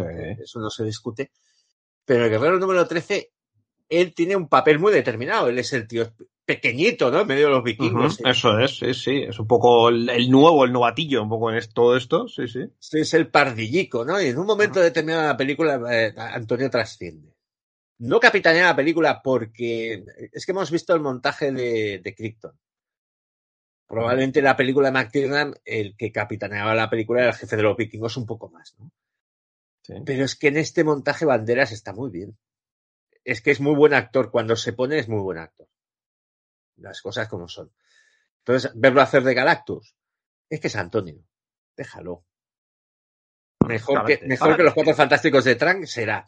Sí, no, seguro, seguro. Pero de todas maneras, Galactus al principio la gente no se acuerda, pero él era como un humano normal al principio, al principio. Pasa que luego recibió esa energía, se acabó convirtiendo en Galactus. Pero él al principio era un científico normal y corriente. Sí, sí, sí, sí. Pues bueno, pues eh, la sorpresa, lo que os comentaba, la sorpresa viene en los títulos de crédito, porque claro, eh, se acaba la película, te pone que el director es Chris McKay, dices encantado de la vida, me lo paso muy bien, muchas gracias, y el productor resulta que es Robert Kirkman. Hostias, no sabía eso. Qué bueno. Claro, porque tú cuando se acaba la película te vas, pero los títulos de crédito, hasta cuando pone aquello de no hemos sacrificado ningún animal, no hay que quedarse para todo. Por cierto, hay dos postcréditos en Guardianes de la Galaxia. El último es un chiste muy breve. Hay que haber visto el especial Navidad. Sí, Pero bueno, Bueno, no sé, ni tan mal, sí, sí, sí. ni tan mal. Pero bueno, aquí pues tenemos a Robert Kirkman, y entonces dices, esto ya tiene otro sentido. En cuanto al tono Es- de la película, ¿no? Sí, es que hay un cómic de. Yo cuando vi la película, me estaba acordando, ahora no me sale el nombre. Hay un cómic de Image, puede ser, que era como de una empresa corporativa, rollo de estas, yo que sé, telefónica, una cosa de estas enormes, que, con, que hacía un ritual para resucitar a Drácula y que Drácula fuese como el jefe de la empresa, por lo despiadado sí, y lo sí, esto me entonces no sé por qué me estaba acordando de este TVO mientras veía la película. Escu- escuché este Es TVO una vez en, un sí, en un campa- en un programa de campamento Krypton, lo comentaban y me sonaba por eso. Yo en una de las primeras viñetas lo reseñé. Que era, eh, es que era, era un, sí, era una historia de Drácula. Era un TV que estaba bastante bien, estaba curioso. Sí, sí, sí. Es eso, sobre Drácula que sale de, de allí, sí, sí, se hace tiburón ejecutivo porque dice, bueno, en el mundo moderno, claro, como no os liáis a espadazos en campos de batalla para empalar a la gente, Ya. y hacéis la guerra a distancia con misiles, pues me voy a dedicar a lo corporativo. Pero volviendo a Kirman, es que es muy kirmaniano esto de la violencia en un tono como jocoso Sí. y que, y que los personajes te, que te caigan bien. De hecho, el, el- la idea es suya, por lo visto, produce él, y el guion está adjudicado a Ryan Ridley, pero supongo que Kirman estaría por ahí. Seguramente. Y bueno, pues esta, esta cosa es Renfield, que es. se ha portado, es que no he conseguido el presupuesto. No he podido verlo por ahí. No, no he conseguido- He mirado en Wikipedia frente de- fuente de conocimiento y no lo he visto, la verdad. Lo que sí que he visto es el taquillaje. A nivel mundial ha dado 24 kilos. Entonces ya Mm. eh, todo está a expensas de lo que haya costado. Insisto, no tiene pinta de ser caro. Y de que, bueno, de que esto lo van a vender en plataformas y se va a ver como churros. Porque una película con Nicolas Cage y, y Gore y Nicolas Hall, que es un tío que te suena y todo el rollo, esto en una plataforma funcionará muy bien. Eh, sea cual sea la que la compre, tendrá pinchazos. Entonces, eh, pues bueno, un serie B, ¿no? Sería esto. tal Sí, como una serie B muy divertida, que te la ves, te la ves de noche mientras te comes una pizza o te la ves con unos colegas tomándote algo y te lo pasas bien y ya has hecho la tarde. O sea, Sí, yo la, vi- la- la vi con mi señora, me parece que yo llego a horas indecentes del trabajo y tal, y entonces, pues claro, una, una sesión de cine, por decir que Claro. había, pues a veces se le cae la pestaña, ¿no? Pero bueno, eh, pero sí, es película de, de pasar una tarde y es una horita y media.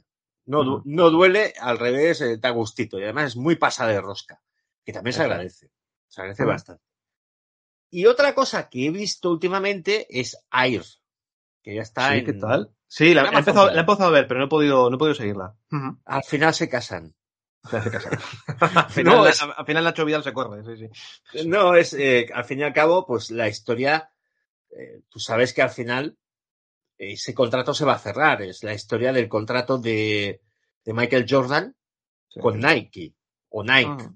Yo creo que de hecho se debe pronunciar Nike, ¿no? Eh, creo que sí, creo que sí.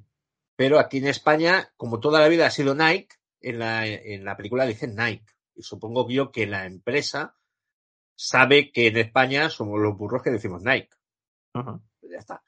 Y, y como tal, pues eh, por ahí van avanzando. Entonces la historia está muy bien porque eh, nos sitúa muy bien en los años 80, aquello de la selección musical, Sí. de que la gente dice, escucha una canción del tal Bruce Springsteen Born in USA, y yo iba pegando voces en el coche porque me activa cada mañana, y tú sabes de qué va Born USA, y dice, no, dice, pues va de un tío que vuelve de Vietnam y no encuentra curro. Y cosas así, ¿no? Son pequeños Sí. detallitos de ambiente, pero te pone, eh, tú has empezado a ver, ¿no? He empezado a verla, o sea, media horita he visto nada más. Bien. Pues te pone en que el mercado de la ropa deportiva era diferente antes. La gente, yo por ejemplo me he vuelto chandalista con la edad. Ujú. Sí. Los días de cada día, Sí, yo, yo solo te digo que con el teletrabajo, vamos, para mí, Decathlon es mi pastor. Solo te digo eso. sí, nada me falta. Eso es. Oye, antes de ir al cine me paso por Decathlon. Ujú. Estaba viendo unas camisetas, una cosa. oh. Bueno, la cuestión. en los años 80 la NBA era diferente. Estaba a punto de pegar el pelotazo porque ya corría por ahí Magic Johnson y Larry Bird, que ellos dos, eh, la rivalidad suya activó muchísimo la liga. Y él, te explican que Michael Jordan es un tío que está en el draft y fue drafteado el tercero. El tercero, ¿eh? No, no el primero, sí. el tercero. Sí, sí. Y, y, bueno, pues el mercado de la ropa deportiva ya empezaba a buscar estrellas. Y en aquel momento la NBA estaba dominada por la marca Converse. Ah. Entonces Converse tenía un modelo de zapatillas que era la zapatilla de las estrellas, pero todo el mundo llevaba la misma. Eso es. Entonces el personaje de Matt Damon, que es un scouter, un tío que se dedica a controlar el mercado del baloncesto juvenil y estudiantil, Ujú. Dice, el bueno es Jordan. Y te explica muy bien por qué él entiende que el bueno es Jordan. Eso es. Porque se lo ha currado. O sea, ha hecho una prospección y ha dicho, este tío es la caña y la gente no lo sabe. Sabe que es bueno, pero yo Claro. sé que es la hostia. Entonces hay una apuesta y hay que levantarle el contrato de Jordan a Converse y sobre todo a Adidas. Que está muy bien explicado por qué molaba Adidas. Porque Adidas sacaba las mejores zapatillas, las más bonitas. Sí. Era indiscutible. Y en, en esa lucha, pues eh, estaba Nike o Nike, que no os lo vais a creer, pero era una empresa pequeña. Las Sí. zapatillas de correr, o sea, cuando la gente salía a hacer running, se llevaban unas Nike, porque eran las zapatillas de correr. Y como te explicaré en la película, la gente eh, consiguió que las zapatillas de correr se convirtiera en el calzado que utilizaba la gente a diario. Ese mercado lo tenía Nike. Pero el Sí. mercado deportivo era muy de Adidas y en concreto la NBA era de Converse. Entonces, durante las dos horas, te explica cómo intentan convencer, primero acceder a Michael Jordan, que no era fácil ya, Sí. cómo intentan convencer sobre todo a la madre, que está interpretada por Viola Davis, porque Michael Jordan fue consultado para hacer la película y dijo, o es Viola Davis o no hay peli, no autorizo. Y, y ves a Matt Damon partirse los cuernos para conseguir dinero de la empresa que en aquel momento no tenía, para ofrecer un contrato que no se había hecho nunca y eh, pues saltarse todas las normas del mercado Sí. como buenamente pudiera, ¿no? Hay cosas como muy locas. Incluso hay un final de película donde dices, hostia, esto, no- eh, esto lo inventaron aquí.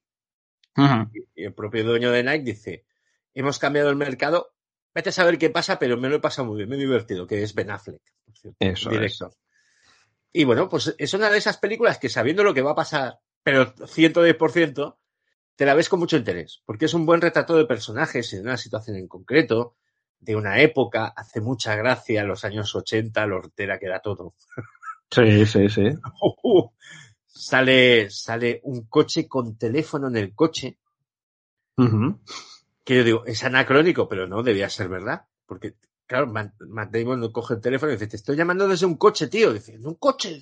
¿Qué teléfono un coche, tío? Que te estoy llamando de- por, por usarlo. Funciona. Y cosas así por el estilo. Pero está muy bien solucionada. Es una película que se ve muy agradablemente. Es una muy buena película. Hmm. Muy bien interpretada, muy bien de ritmo, muy bien todo. Entonces la ves muy agradablemente. Es una gran película, Air. Sí, sí, yo he empezado a verla y tiene muy buena pinta, ¿eh? Yo al final creo que la película lo que va un poco a hablar de eso mismo, de, de- de ese punto en, la que, en el que la NBA era casi una guerra de empresas, realmente, donde ahí estaba el, el, el jugo para, para un mercado que mueve un montón de pasta y donde ellos son auténticas celebridades.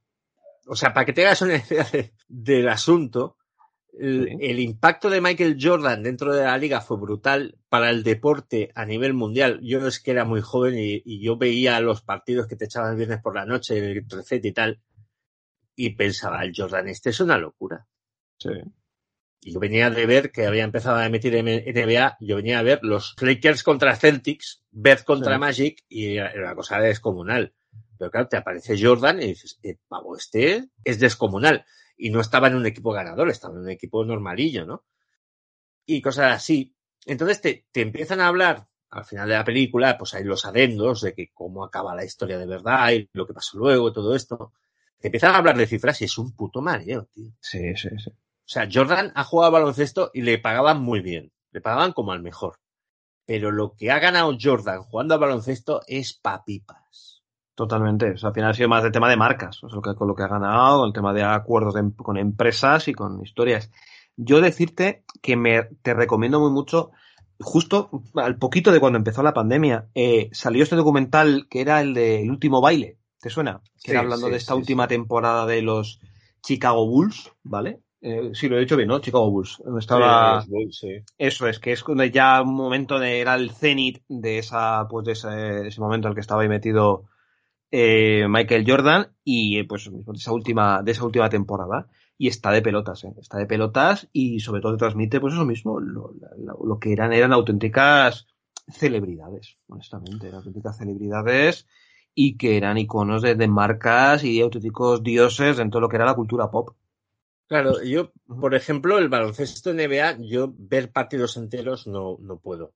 Porque ver Ya. un partido de NBA es como hacer el parto por cesárea de un triceratops. O sea, es una cosa Sí. larga. Sí, muy larga, sí. sí, El sí. otro día hablaban en el curro, ¿no? Dices que yo me veo un partido de la NBA y hasta que no llega el último cuarto es aquello que dices, uff. Digo, es que es un concepto diferente. La gente va a los partidos, por ejemplo, el béisbol es inacabable.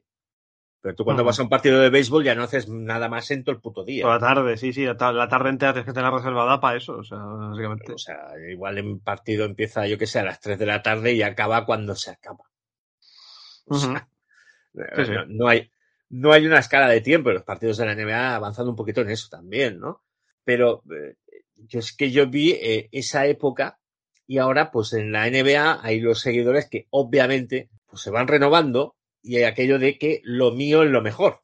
Entonces, yo he visto unos comentarios de es que los jugadores, las superestrellas de ahora, los superestrellas de los 90 se los comerían con patatas. Y dices, no.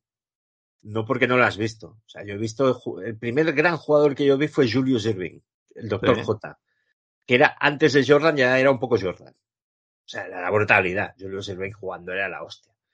Entonces, como dijo Ángel Codón en un tweet muy divertido, para que os hagáis una idea, Larry Bird efectivamente ahora sería un jugador complementario. Ya. No tendría el mismo rol, no jugaría los mismos minutos, lo utilizarías con cuentagotas, pero claro, es que Larry Bird ahora tiene 65 años y un montón de lesiones. Claro, eso también, eso también ayuda. Y claro, el cenit, el cenit de, de muchas cosas, yo creo que del baloncesto y sobre todo en, el, en la mentalidad deportiva, y de ahí viene lo del último baile, el cenit es Michael Jordan. Michael Jordan eh, lo, podía hacer todo en una pista de baloncesto. Y de hecho lo llegó a hacer todo en una pista de baloncesto. Y el, lo que comentas tú, ¿no? El último baile, que tuvo mucho predicamento durante la pandemia, pero eso, yo creo que es un producto que si a alguien se le ha pasado, que le eche un vistazo, que está muy bien, demuestra la mentalidad que tenía este tío, que borda, que bordea, perdón, borda, bordea un poquito la psicopatía de más. No, tanto psicopatía además, eh, a ver, yo obviamente, vamos a ver cómo te digo, si tienes que estar ahí arriba, si tienes que ser eh, una estrella del deporte, eh, tiene- y sobre todo en un deporte, bueno, baloncesto, que es un deporte muy de, comple- de, de- de crear equipo, ¿entiendes? ¿No? De, tener que coordinarte perfectamente con tus compañeros, tienes que ser un tiburón, honestamente. Tienes que ser, Ya, yo pero- sé que a mucha gente le ha caído muy mal Michael Jordan después de ese documental, pero yo honestamente también entiendo que si tienes que en baloncesto, tú y otras cuatro personas tenéis que darlo todo en una final en esto, eh, si has llegado hasta ahí arriba, siendo un tío enrollado, un Ted Lasso de la vida, lo siento, pero no llegas. Mira, Y a Ted- lo digo a como Ted lo Lasso- siento, ¿eh? a Ted Lasso me lo respetas que te reviente. Sí, sí, no, a mí Ted Lasso me cae genial, me encanta la serie, ¿verdad? Me encanta la serie. Pero me entiendes lo que quiero decir, ¿no? O sea, que Sí, siendo, sí, pero que, que si tienes que ir ahí arriba, eh, yo sé de gente, o sea, yo he sido profesor particular, he sido monitor de tiempo libre, eh, y conozco casos de eso mismo, de, de chavales pues que tienen una proyección deportiva muy buena, incluso algunos que son hijos de deportistas que han sido deportistas profesionales, y yo conozco casos en los que les exigían muchísimo más en el tema deportivo que en el tema educativo. ¿Entiendes? sí, eso, Y- eso y a base- ocurrir, ¿eh? Eso lo he visto yo. Sí, por eso mismo. Y te lo digo, y te lo digo sobre todo por eso mismo, porque al final tienes que llegar a un tipo de, a un nivel de exigencia tremendo. Ya, pero por ejemplo, hay, hay un, una anécdota que yo recuerdo haber visto, ¿no? Cuando jugaba Jordan, ¿no? Pierde un partido y un jugador muy normalico hace el partido de su vida a la criatura. Y mete 25 puntos y acaba ganando a unos Bulls que me parece que eran los Bulls del récord de la temporada regular, los que ganaron, no sé si fueron 70 partidos, una barbaridad. Sí. Y bueno, pues el, el tío coge, hace su partido, gana, se saludan con todo el mundo, el tío más contento que todas las cosas, muy buena actitud. Es lo que tiene la NBA, ¿no? Que el partido siguiente, curiosamente, por el sorteo, por, lo- por cómo funciona la liga, era, devol- era otra vez el mismo partido, pero en la cancha de- del rival. ¿Vale? Y Jordan entra al vestuario hecho una furia dice, este tío se va a acordar de mí toda su puta vida. Y todo el mundo se quedó así y dijo, pero déjalo al chaval que te ha hecho. Dice, esto es algo personal. Entonces, al siguiente partido lo dejó en dos puntos y metió, no sé si fueron 40 puntos, 10 rebotes, 12 asistencias, hizo una barbaridad de las que hacía cuando a él le daba la gana, a diferencia de los que juegan ahora, que la tienen que hacer siempre, ¿no? Él ganaba sin hacerla. La la hacía cuando la tenía que hacer. El resto de tiempo, modo económico. Y te lo explicaban los jugadores, los compañeros de Jordan, decía, es que eso nunca lo he entendido. Y Jordan se reía, se acordaba y se reía. Dice, es algo que me salió a mí de dentro. Y honradamente, pues el tío no me dijo nada, ni me, ni me vaciló, ni tal, pero es que en aquel momento yo me encendí porque me tenía que encender porque yo funcionaba así. Claro, Y dices, hasta, hasta un cierto punto te entiendo, pero esto no lo comparto, tío. Ujú. Estás muy volado, cabrón. en fin. Pues bueno, esta película, Air, la podéis encontrar en Amazon.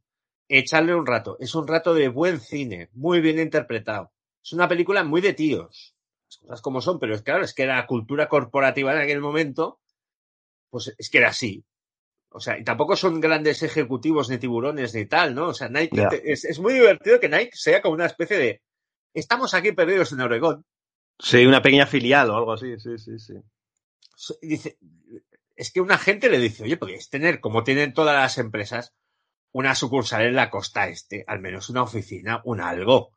Dice, no, es que a la gente le gusta estar aquí. Y uno de los que está allí dice, joder, es que lo, lo, lo malo de este sitio es que estoy lejos de todas partes. O sea, aquí no existe el concepto, o sea, el concepto cerca es a tomar por culo en cualquier otro lado. Pero ahí estamos.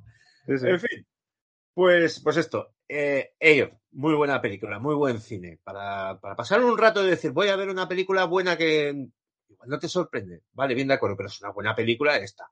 La tenéis, pues bueno, en, en Amazon Prime. En ese sitio, en ese cajón desastre que es Amazon Prime, pues eh, te, te- te Eso es. Mira, os veis eh, esta de Air y luego os veis la guerra del mañana y ya es hecho a la tarde. Anda que no. Ay, señor Chris Pratt de profesor, Boina Verde. O sea, Sí, que- sí. o sea, me encanta, me encanta el tío, toda la película, ah, qué sentimiento de culpa tengo, qué, qué mal, no sé qué. Y el tío, una vida de puta madre, no tiene que volver al ejército, es profesor, no, no, lo que le jode es eso mismo. En Ay. fin. Vale. Papá, que blasas eras, ¿eh? Hombre, ah, no me digas eso. Pues estaba con la mar de gustito. Cuando era chiculina estaba con la mar de gustito. Por cierto, las paradojas temporales, es que la guerra del mañana es para pensar, las paradojas temporales se las pasan por los huevos, pero Totalmente, totalmente. O sea, rompen el espacio-tiempo, pero ocho maneras diferentes todo el rato, ¿eh? O sea, es como de. Sobre de no, hay que tocar el pasado. Nada, lo cambian, pero por todos lados. Sí, claro. Sí, sí, sí, sí. A ver, de- tenemos que cambiar nuestro presente. ¿Cómo? Pues vamos 40 años para atrás. ¿Qué? bueno, pues eh, otra película y este caso, pues aquí sí que ya la has, la has visto tú solo. Vale. Sí, es pues la nueva versión de Posesión Infernal, esa película para niños. Esa película, yo qué sé, la primera era de Disney, ¿no? No, no, la primera era de Sam Raimi, ¿qué cojones? Sam Raimi, ¿qué coño? O sea, de Disney, hombre. ¿qué está, diciendo? No, no, es que me, me he liado, me he liado, me he liado con Goofy hijo. ¿Qué pasa? pues cuéntame, ¿qué tal? Porque tiene, yo vi el tráiler y dije, hostia, como que, que me apetece y no me apetece, ¿eh? Hmm. A ver, yo te cuento, a ver, esta película supuestamente es secuela de el reboot que tuvo la película hace unos años. ¿No te acuerdas que tuvo en 2013 tuvo un remake que estaba bastante bien, la verdad? O sea, me sorprendió, una película que era muy bestia, muy macarra. La, la dirigía el, el hombre este chileno, ¿puede ser? Eh, creo que sí, sí, este hombre, eh, Fede Álvarez. Fede Álvarez. Fede Álvarez que tiene el encargo de hacer algo con Alien. Y para Sí. variar me parece bien. Ya, esto, eso, eso es por la serie esta que van a hacer en Disney Plus de Alien, que a ver si la sacan alguna vez. Te lleva como en Hell 20 años, pero bueno. A ver, yo te cuento. A ver, eh, la película esta supuestamente es una secuela, vamos, por lo menos sigue el espíritu de esa, de ese, de esa película aquella, que era pues eso mismo, un reboot de la franquicia, que es tomándoselo pues un poquito como más en serio, ¿no? Con ese aura de coña que tenían pues las de, eh, eh, bueno, de Campbell. Aquí eh, lo que pasa es que cambian un poco el escenario, no es en un en medio del monte, como los anteriores, esto es en un edificio, un edificio antiguo donde vive pues una, una mujer que se llama, eh, ¿cómo se llama? Ellie, que está interpretado por Alisa Sutherland. ¿Sabes quién es? No, esta actriz que salía en Vikings, ¿de acuerdo? Ah, es Y que ella- No, no, no, no, no conozco Vikings. Sí, Pero bueno, ella ta- también salía en el, en el remake de, de Mist, la serie de la niebla, ¿vale? Eh, bueno, pues esta señora pues vive con sus tres hijos y un día recibe la visita pues de su, de su hermana, ¿de acuerdo? Y el tema es que por puta casualidad, como quien dice, encuentran eh, otro libro, ¿vale? Resulta que te cuentan en un, junto a ese libro encuentran pues también unas grabaciones en vinilo que te vienen a contar pues eso, que existen varias copias del, hay varios volúmenes del Necronomicon, por lo que nos dan a entender que no solamente estaba en la anterior película, sino que hay otro tomo más y que por ahí debe haber un tercero, porque ya tenemos por ahí pues una tercera película de Evil Dead. El tema es que a mí, a ver, la película es muy bestia por momentos, es, considero que es macarra y tiene cosas bastante esto, pero creo que pierde un poco en, en crear esa atmósfera mal rollera que tenía la anterior. O sea, tiene cosas muy chungas y hay un par de momentos que te pueden poner los pelos como escarpias. Pero creo que la anterior tenía el tema del terror, por lo menos, y el tema de ese ambiente malsano, de esa caseta maldita en medio del monte, la verdad es que lo controlaba bastante mejor. Y sobre todo porque el final me parece muy pocho, la verdad. La escena final, todo lo que son los últimos minutos, me parece pocho pocho. La verdad. Entonces, bueno, la película creo que debe estar funcionando por lo que tengo entendido. No es una película cara, lo cual eso siempre, siempre tiene a su favor. Pero bueno, no sé, no sé. Yo te recomiendo que la veas. Si puedes pegar un tiento, la verdad. Yo es que el, el tráiler no... eh, por, por algo que yo viera mal. Eh, Es que lo veía demasiado bien. Digo, esto va a dar un mucho lluviazo, va a ir muy escalado.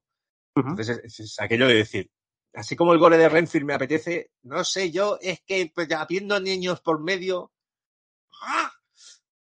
Pero bueno, No, el tema de los niños está bien. O sea, los niños están bastante bien en general y, bueno, hay un par de así personajes. O sea, no, no hay ningún personaje que te saque. Hay un par de personajes que luego aparecen más adelante que tampoco están del todo mal.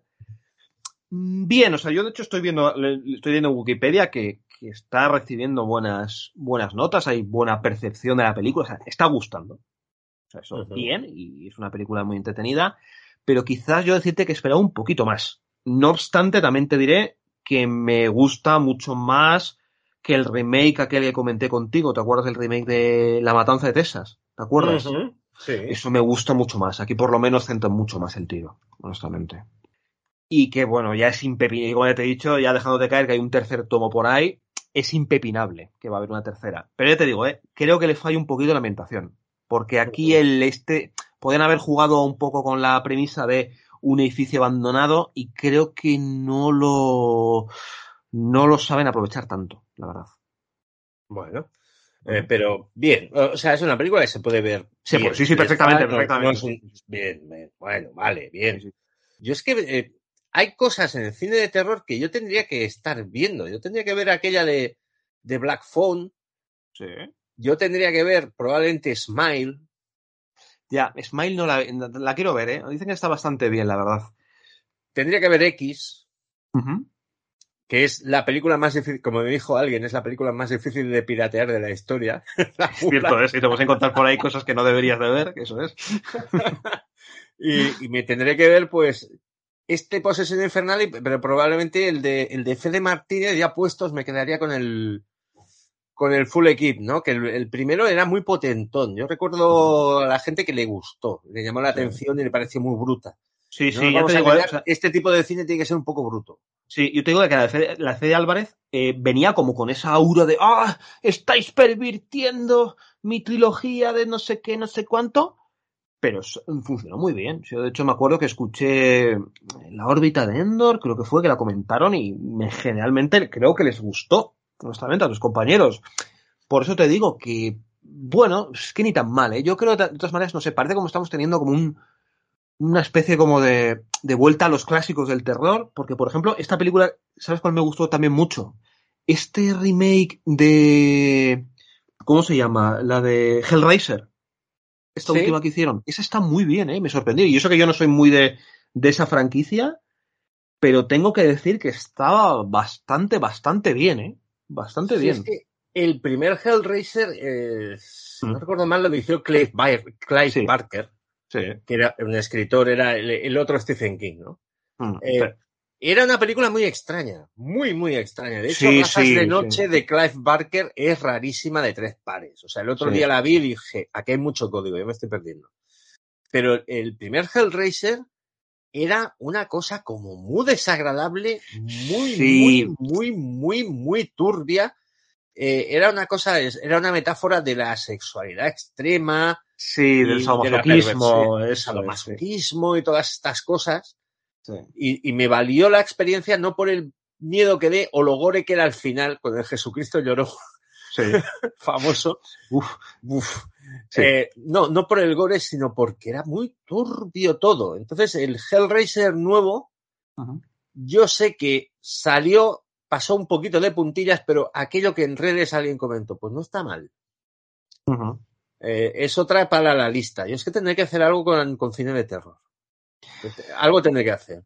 Mm. Me tendré que poner al día porque se está moviendo cine de terror de un cierto nivel, una cierta calidad. Sí, sí, hay cositas chulas. ¿eh? La verdad es que yo sí que. Digo, yo, yo te he dicho de que yo soy muy fan del canal este de, de Rotten y Síncope, este que hacen análisis de terror y tal.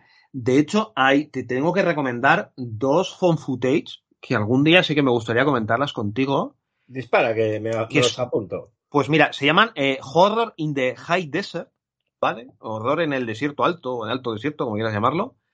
Que la primera salió hace un año, eh, la segunda ha salido en Apple hace poquito, la verdad, y son eso mismo. Es una mezcla entre phone footage y. y eh, Ah, bueno, pero es que Horror in High Desert la hicimos, es la del tío que está acusado de matar todo un pueblo. No, no, no, no, no. Esa fue. Ah, vale. Esa es. eh, Ay, ¿cómo se llama? ¿Cómo Es que se la llama? hicimos tú y yo. Es Sí, no, no, no, no. ¿eh? Es, sí, sí, esa fue la de. Ay, Stalker no. Joder, no sé. Qué vergüenza, no me acuerdo de buscarlo, que seguro que aparece. eh, Pues busca, búscamelo porque se acerca el veranico. Yo tengo el duelo de cine trash. ¿Mm? Y aunque a la gente no me cree, yo quiero llevar películas buenas. Entonces, esa era buena de cojones. sí, esa, eh, se llama Savage Land. Eso, Savage, Savage Land. Savage Land, exacto. Savage, Land, que estaba entera en, en YouTube. Y que aparte aparecía Len Wayne, ¿vale? El famoso Sí, editor sí, y guionista aparecía, aparecía por ahí. Pues esa, esa me la llevaré al duelo de cine trash si, si me cabe. Sí, sí, sí, wow. o sea, Porque es que la gente no me cree. Yo explico quién mató al capitán Alex, The Best. Movie in the History in Uganda, que es buena de cojones y la gente no me cree. No te crees, yo me acuerdo, una vez me comentaste, ¿no? Que comentaste con tus compañeros la de. ¿Te acuerdas la de. Eh, eh, ¿Cómo era? Eh, Caperucita Roja y Pulgarcito contra los monstruos, ¿te acuerdas? Sí. Maravilla Aquella fue- Qué aquella- maravilla película. Sí, sí. Era una maravilla. Y eso, eso, hay muchas cosas en YouTube de cine mexicano un poco antiguo, sobre todo. Si no lo han baneado, habían casi todas las películas del santo estaban ahí. Sí, hombre, el santo, a mí yo me, yo me acuerdo la del santo. Eh, mi- ay, no, mil máscaras contra. ¿Cómo era? Mil máscaras contra la momia, me acuerdo. Bueno, es una, maravilla película. No, ahora ya en serio, eh, pégale un tiento a estas dos de Horror in the Highland, que la segunda ha salido ahora. Y están muy curradas, ¿eh? De hecho, ya han anunciado que hay una tercera el año que viene. Están negociando, están mirando para ponerlo en Amazon Prime. ¿De acuerdo? Estas dos películas. Mm. Así que, bueno, yo, yo las tengo, ya te las paso por mi tío de América. Y de verdad, o sea, que me, me gustaron muchísimo, la verdad. Hablando de, de- de- de todo un poco, no es por banearte, pero Sí. es que luego voy a hablar, cuando acabemos esta charla, voy a hacer una entrega con algo que tenéis que ver por tierra, mar y aire. Se Sí. llama Sisu. Sisu. Sisu. Al Sisu, eh, a ver cómo te lo explico. El Sisu en la Segunda Guerra Mundial está a su rollo en una tierra nórdica haciendo prospecciones y, y- y encuentra oro y ¿qué pasa? Pues que están invadidos como todo el mundo, pues está invadido en aquella época por los nazis. Sí. ¿Vale? Entonces Sisu dice, me voy a robar el oro por la parte de mis cojones. Es el tatarabuelo de John Wick, algo así. Vale. Y dice, vete para aquí, nazi, y, y el tráiler lo tienes que ver. O sea, búscate el, buscate el tráiler de Sisu con, eh, y os enseñarán que efectivamente un cuchillo de combate o un cuchillo de caza, si eres muy bruto, lo puedes clavar en la cabeza de alguien y atravesarle el cerebro. solo Vale, ¿dó- ¿dónde se puede ver esta película? eh, pues está estrenadica eh, hace poquito. Lo que pasa es que si no vives en una gran ciudad con Ah, muchas pantallas, no la vas a encontrar. Vale, vale, vale. Entonces ya, ya, ya sé por dónde. Guiño, guiño, guiño, guiño, codazo, codazo. Sí, mucho codazo. ñec, ñec, Python. Sí, sí. pero pero es, eh, es fuente de salud. O sea, todo lo que sea escabechinar nace muy bestias y con un cierto sentido del humor cafre es bien. Entonces haré un, nada, unos minuticos de Sisu para cerrar la entrega y si te parece, pues tú y yo creo que hemos hecho un rato majo como acostumbramos. Quedaos con lo que, es. lo que nos ha vendido Raúl, que normalmente en, en tema de phone footage se produce bastante, pero este hombre encuentra lo bueno. Es Horror in Heat Desert, ya llegará. Sí, sí, sí, sí, sí. Uno y dos. ¿Y esto es visible en, en YouTube o no? En, en sitios al límite de la legalidad, pero Ajá. esperamos que dentro de poco en Prime Video. Esperamos. Que estuve viendo el vídeo esto de Rotten y Síncope y comentaban que, bueno, que el director estaba hablándolo para porque se pueda ver en Prime Video. De hecho, en Estados Pues- Unidos creo que se puede ver en- allí. Pues si está en el catálogo de Prime Video, yo creo que acabará por llegar aquí. Entonces, como yo tengo Prime Video, yo el Prime Video lo tengo, lo tengo para buscar películas clásicas y sobre todo eh, para aquellos que hayan llegado a ese producto para ver la, maravillosa señora Mazer. Ya. A ver. Seriaza. Sí, sí. Oye, que por cierto, so- solo una cosa y ya si quieres ya cerramos. Todavía a día de hoy hay gente que me está pidiendo eh, la película de Dashcam. Dashcam. Sí, con nuestra, con nuestra maravillosa Annie. Sí, eh, Dashcam me acuerdo yo de comentarla en Destino Arrakis, que ellos no lo conocían. Sí. Y no, no, bueno, pues se fueron lo normal. Hay, hay uno que trabaja en un cine. Pues, pues montaron un pase privado y me dieron la puñetera razón. O sea, te la puedes anotar tú. y también Dashcam, si todo va bien, estará en el duelo de cine trash. Ostras, Es pues que no sé cuántas películas entran. Ostras, es que, es que vamos, o sea, es que Dashcam puede con todo, verdad. Es que es un, es un, es un putísimo disparate. Y por cierto, decir que está teniendo una producción musical, la buena de Annie Hardy, altísima, ¿eh? Hoy ha, subido otra canción más a YouTube, o sea, sube unos videoclips un poco así, pero las canciones están bastante bien. Y de hecho tiene, o sea, tiene- está en, en Spotify, así que buscarla porque creo que canta bastante bien, la verdad, la chica. No sé, y además que está como una bicicleta. Eso es. Sí, totalmente. Cabrón. Sí, sí, sí. Pues bueno, Raúl, eh, no te voy a engañar. Ahora voy a recoger esto, voy a recoger la, grabación. Es muy importante guardar los archivos. ¿eh? Ahora Sí, sí, Sí. ya, ya, sí, sí. sí. es importante guardar el archivo y eh, cenar y Eurovisión. Oh, por supuesto, estoy, tengo un verdadero hype por Eurovisión. Pregunta, pregunta seria. ¿Qué crees que va a pasar con eh, Paloma Blanca o Blanca Paloma o como se llame? ¿Qué crees que va a pasar con ella? Voy a, voy a confesar algo, o sea, Sí. Que la gente no piense que yo soy un eurofan de estos que va dominando. No he escuchado la canción entera. He escuchado Ya. un rato y, y digo, pues me parece muy bien. Que es una forma de decir, "Bleh, eh, vale, bien, de acuerdo, Blanca Paloma.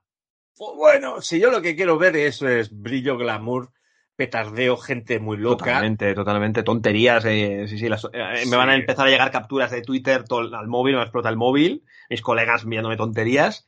Decirte, a ver, yo el año pasado, eh, para mí la ganadora moral fue Chanel, porque les pasó por encima, o sea, era un torbellino que, que vamos, que brutal.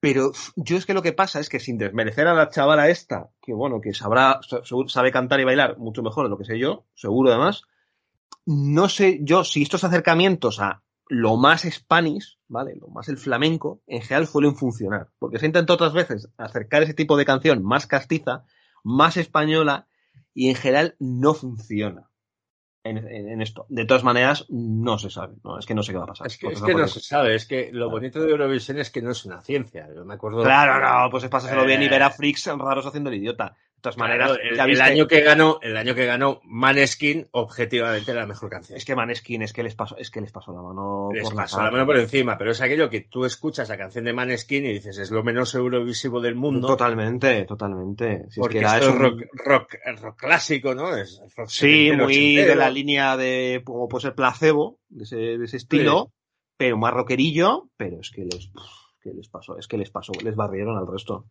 Claro, y, Mm. y siendo la mejor canción, pues coge y gana y dice, ¿por qué sorpresa? Porque estaba a punto de ganar el chaval suizo aquel que no se acuerda nadie, con una canción que dices, la tristeza. Sí, yo solamente voy, a, me voy a acordar de una cosa ya, chapamos sí o sí.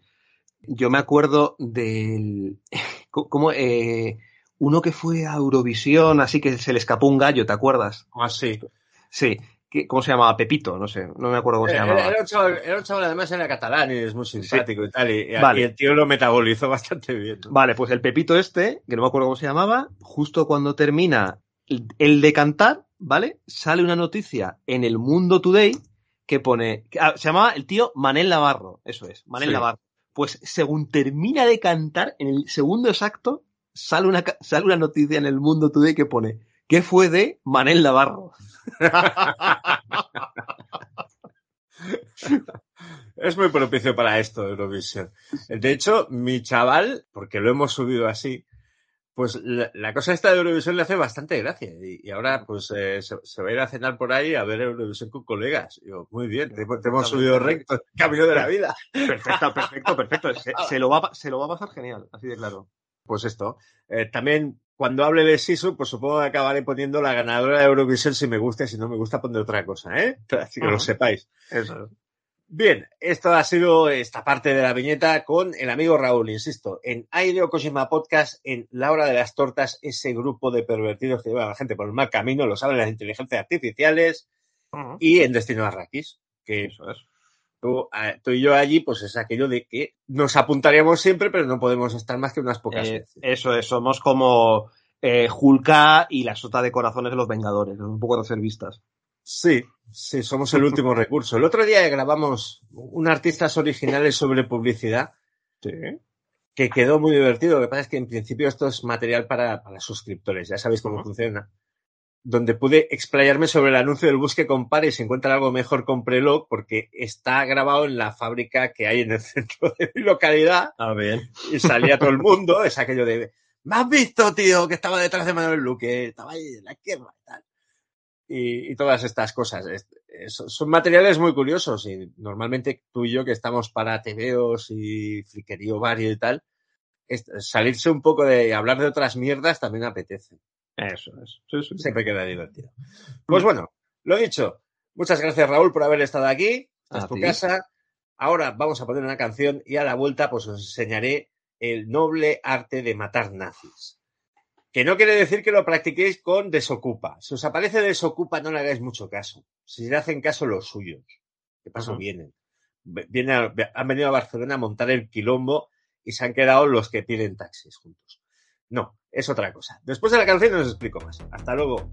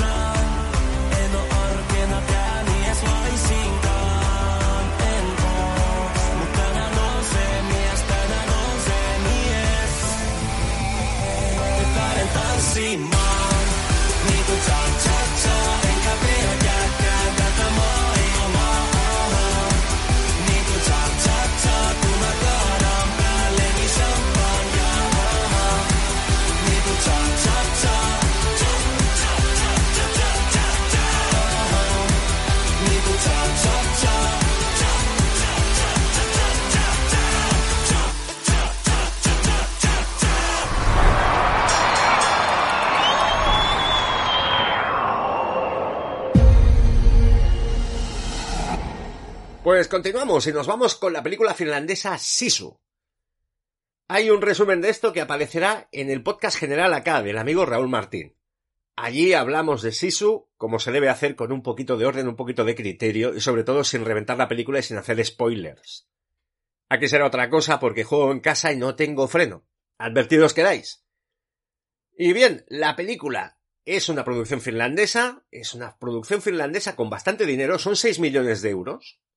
Claro, en comparación con lo que estrenan los norteamericanos, pues es el chocolate el loro, pero 6 millones de pavos en Europa es dinerico y si lo gastas en la industria finlandesa rodando en escenarios naturales de Laponia, te puede quedar una película de Laponia de bien. El autor de esto es Jalmari Elander, el cual dirige y escribe la película. Y lo hace con bastante buen tono, con bastante estilo visual e incluso el guion está un pelín más trabajado de lo que parece. Si habéis visto el tráiler o habéis accedido a alguna imagen por redes de Sisu, parece que sea simplemente pues a la que brutos somos. Hay bastante de eso.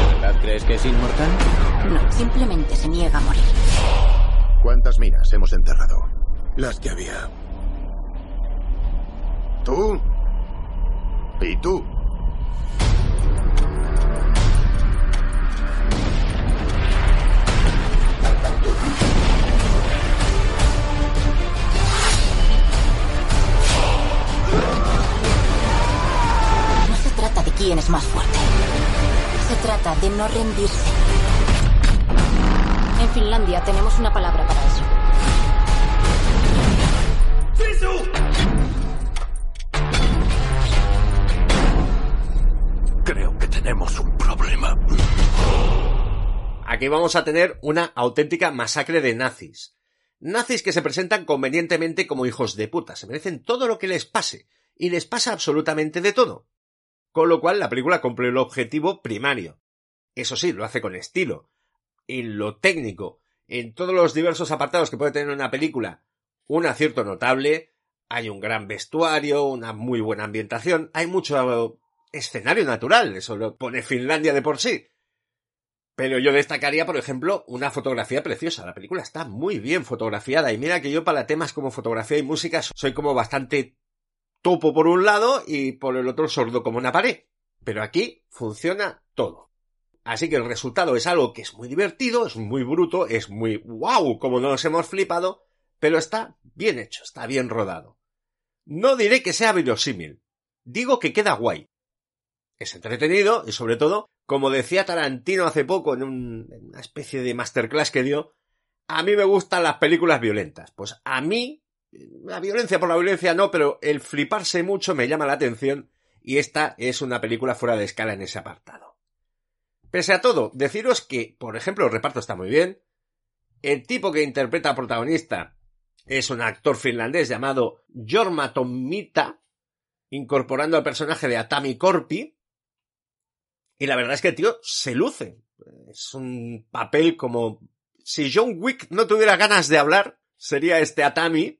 Y contando con la presencia de un tipo que es mayor, pero que está en buena forma física, O sea, está en tan buena forma física que vive del entorno mientras practica la minería y en Laponia, caza y sobre todo se baña a primera hora de la mañana al amanecer en un río que dices, joder, vaya fresquito, tío.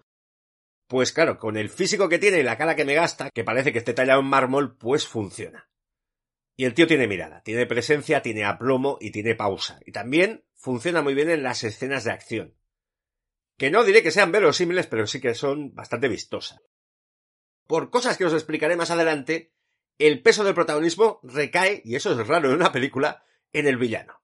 El villano está interpretado por Axel Henny, que es Bruno Heldorf, un oficial de las SS de un batallón de exterminio.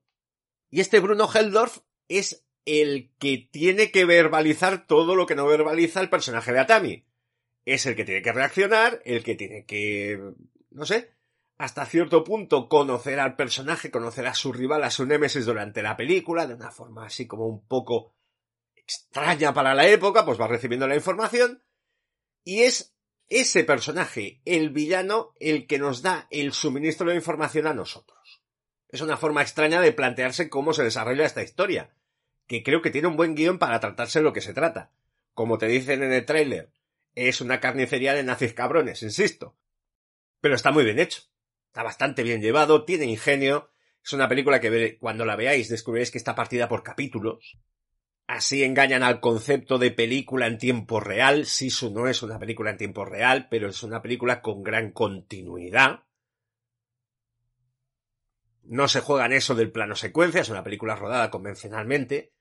Lo que le permite al hombre, por ejemplo, lo que le permite al director, por ejemplo, hacerse escenas como la del protagonista en el fondo de un lago haciendo una cafrada descomunal que está rodada que está rodada como Dios. También deciros que esta película ha llegado a nuestras pantallas, aunque sea de forma muy limitada. Yo creo que tenía un público y que no ha podido acceder todo el que debiera porque el estreno ha sido muy limitado, insisto, porque ganó en Sitges, en el Festival de Sitges. Normalmente las películas que ganan en Sitges tienen su público. No un público mayoritario, pero pueden funcionar bien en salas y sobre todo va bien que sean distribuidas para luego poder venderlas a doméstico con un poquito más de plus, supongo. Ocurrió con Tren ocurrió con Bon Tomahawk y ha ocurrido con esta. Una de las cosas que tiene también es que no creo que nadie haya llevado a los críos a ver Sisu porque el póster ya es muy, muy indicativo de lo que hay dentro, ¿no? Se ve el careto de este pavo, que ya con la cara paga, con un cuchillo y los nazis reflejados, con cara de susto todos ellos. Eso de la cara de susto durante la película se va a ver varias veces. porque nuestro protagonista, Atami, pues es el que trae terror a los corazones de los que invaden Laponia. Y en aquella época, porque la película está situada más bien hacia finales de 1944, el entorno de Laponia-Finlandia tenía aquello de la Segunda Guerra Mundial. Que ellos empezaron, los finlandeses empezaron con premio. Aquí vamos a hacer un poco de historia por encima. Los rusos, o mejor dicho, los soviéticos en aquel momento y los nazis, alemanes, habían firmado como un acuerdo. El pacto Molotov-Ribbentrop o algo así por el estilo, en que decían, nos partimos como de Polonia, yo voy a hacer mis cosas por los sudetes, más o menos las cosas groseramente sería resumirla así, ¿y tú qué quieres hacer? Dice que yo quedarme con Finlandia.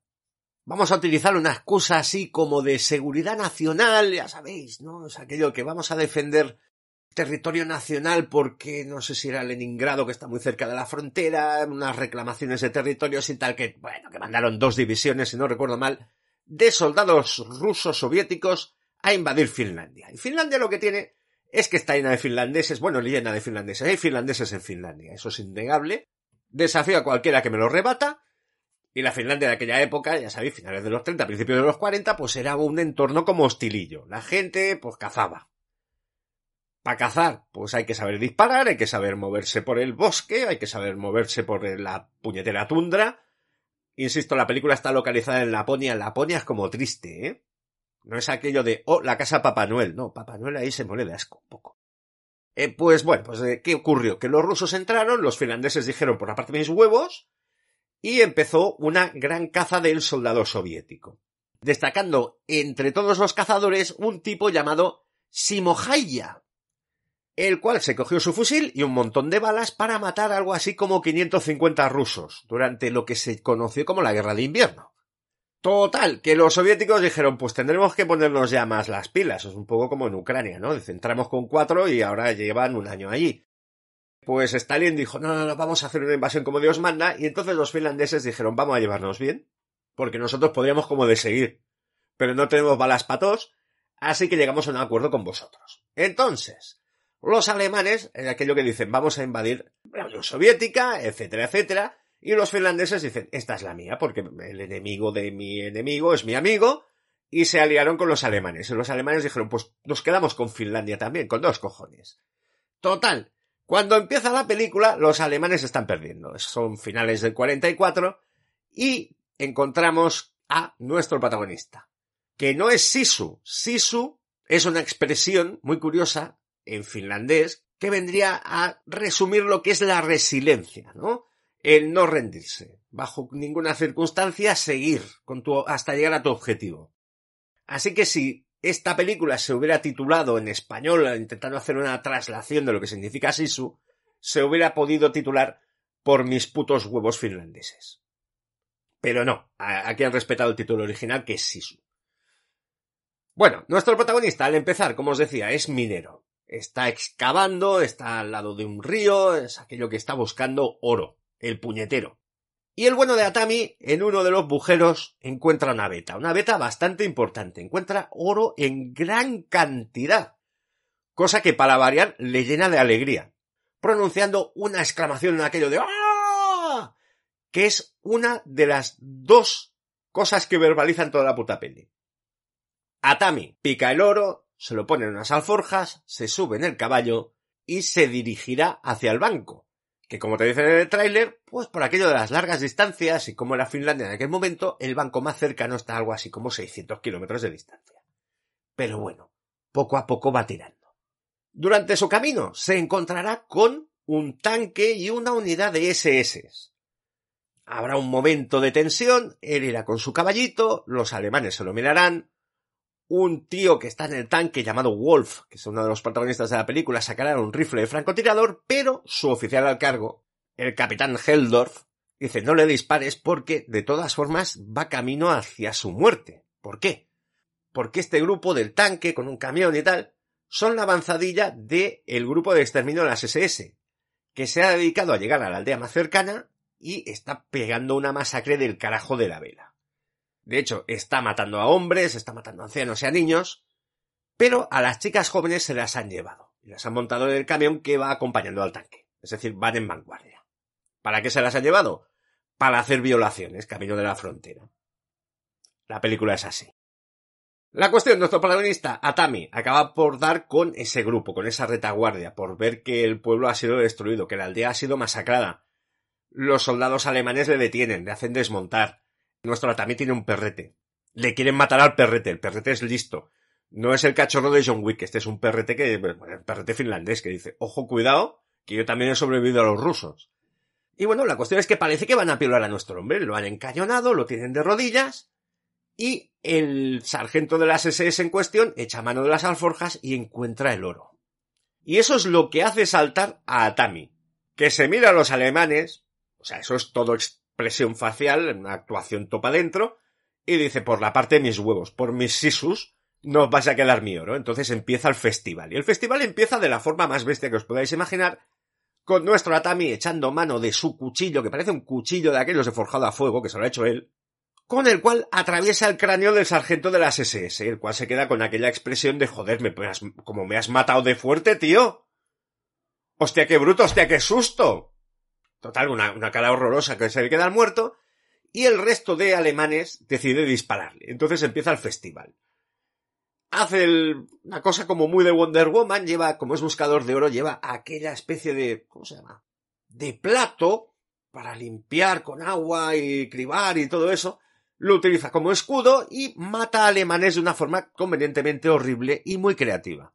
Insisto que el cachorro se ha escapado, porque en la película se le matan al cachorro, este ya se pone atómico y no para hasta Berlín. Total. El tiroteo llama la atención de el capitán Heldorf, que va en vanguardia. Dice, hay mucho tiro ahí atrás, vamos a buscar a nuestros cameraden. Y cuando llega y se encuentra la que ha montado nuestro amigo Atami, dice, aquí hay un problema bastante bestia, no puede haber sido el minero loco con el que nos hemos cruzado, pero claro, como encuentra una pepita de oro, dice que hijo de puta, lleva una fortuna encima, es normal que haya matado a los nuestros. Vamos a de perseguirlo. Wolf, que es el ayudante, el francotirador, le indica que van en dirección contraria, ellos se están replegando. Y el bueno de Heldorf, bueno, el bueno, el cabrón del Heldorf, le indica, este tío va cargado de oro. Puede llevar encima una fortuna. Vamos a coger, lo vamos a atrapar, le vamos a derrobar y nos iremos a la frontera. Y de la frontera nos iremos a Suiza y que le den por culo a la guerra, porque esto está perdido. Y esa es la motivación del villano. Y a partir de aquí empiezan diversos capítulos. El siguiente capítulo tiene que ver con un campo de minas y las soluciones creativas que tiene nuestro Atami para escapar del campo de minas y lo chungo que es un campo de minas de verdad. Aquí destaca la solución visual, eh, cubrir todo de niebla, es un terreno despejado, y la niebla y el polvo de las explosiones oculta a nuestro protagonista, puede hacer aquello del escudo de Wonder Woman, tenemos a alemanes entrando, pisando minas, volando en muchos pedazos, los pedazos hacen detonar más minas, Heldorf se queda así, dice sacarme a las prisioneras finlandesas, atarlas delante del tanque que vayan en vanguardia. En fin, en estos momentos, en una película que dura una hora y media, esto ya está lanzado y tendremos, evidentemente, la persecución de Heldorf y sus SS cabrones a nuestro protagonista, el cual tiene soluciones para todo. Tiene soluciones para, por ejemplo, que le persigan perros. Perros Doberman locos nazis. Esa solución incluye, por ejemplo, regarse con gasolina, porque se ha canchado debajo del camión de los malos. No diré cómo, pero lo hace. También, pues, prenderse fuego a sí mismo antes de tirarse a un lago, sobrevivir en el fondo del lago, hasta el punto de que Heldor dice a uno, tírate al lago, dice, es que cada vez que mandas a en vanguardia acaba muerto, dice, tírate al lago, hombre. Encuentra el cadáver, porque el cadáver es que lleva las alforjas de oro. ¿Cómo sobrevive nuestro protagonista en el fondo del lago utilizando los recursos que Heldorf, o sea, el tío que Heldorf le ha mandado? Es una de las escenas más bestias que he visto nunca, pero es una idea muy ingeniosa. Digamos que si tú necesitas oxígeno y te mandan a un tío, le puedes robar el oxígeno de una forma muy creativa. Y a partir de ahí, la película continuará con más tierra de nadie, con el momento en que el malo le tiende una trampa utilizando el cachorrito, que el cachorrito no muere, ¿eh? Como dice Tarantino, dice, yo no soporto ver, o sea, yo soy de películas violentas, pero no soporto la tortura de los animales, esto no pasa. Pero la cuestión es que el malo, evidentemente, atrapa a nuestro protagonista. Evidentemente le roba el oro. Evidentemente, en vez de pegarle un tiro, cojones, que lo tienes aquí, dice, bueno, pues le voy a dar una muerte creativa, lo voy como a, a, poner en una horca, lo voy a colgar. Con lo que no cuenta es que el protagonista que a estas alturas ya tiene bastantes heridas y agujeros en parte de su anatomía que se ha ido curando de la forma más bruta ever, va a utilizar precisamente uno de los agujeros nuevos que tiene su cuerpo para salvar la vida. En algo que duele mucho de ver, que es particularmente increíble, pero que visualmente funciona porque te da como repelusillo. A partir de aquí, Heldorf y los chicos nazis y las prisioneras irán en dirección a un avión, porque Heldorf tiene contactos, ha conseguido un avión, tiene el oro, dice, pues nos cogemos, nos montamos en el avión, nos vamos. Claro, nuestro protagonista que sobrevivirá, porque como dice una de las prisioneras, no sabéis con quién os habéis metido porque este tío tiene el sisu, no es que sea inmortal, es que no quiere morir por sus cojones, pues también accederá a un avión. En una de esas cosas de lo ha hecho un mago. Casualidad cósmica. Con ese avión montará una trampa a los nazis, convenientemente explosiva, y el final de la película tendrá que ver con Heldorf, montado en un avión de transporte, llevándose el oro, despegando delante del prota. El prota dice, por mis sisus que no lo harás, teniendo yo un pico me puedo clavar al avión. y tendremos un final de alto tanaje. Tenemos una cosa que te, lo hace un toreto, te parece un día cualquiera, pero te lo hace este pavo y dices, joder, vaya flipada, ¿no? Porque una de las cosas que tiene nuestro protagonista es que, pese a ser un bravo soldado que ha matado durante la guerra de invierno, ha matado a 300 rusos con sus manos, o sea, la pelea, las artes marciales no es lo suyo. Pero sí que puede ser lo suyo utilizar las bombas que hay dentro de un bombardero alemán para liquidar al malo de una forma muy brillante. Es un homenaje a Teléfono Rojo que es muy divertido.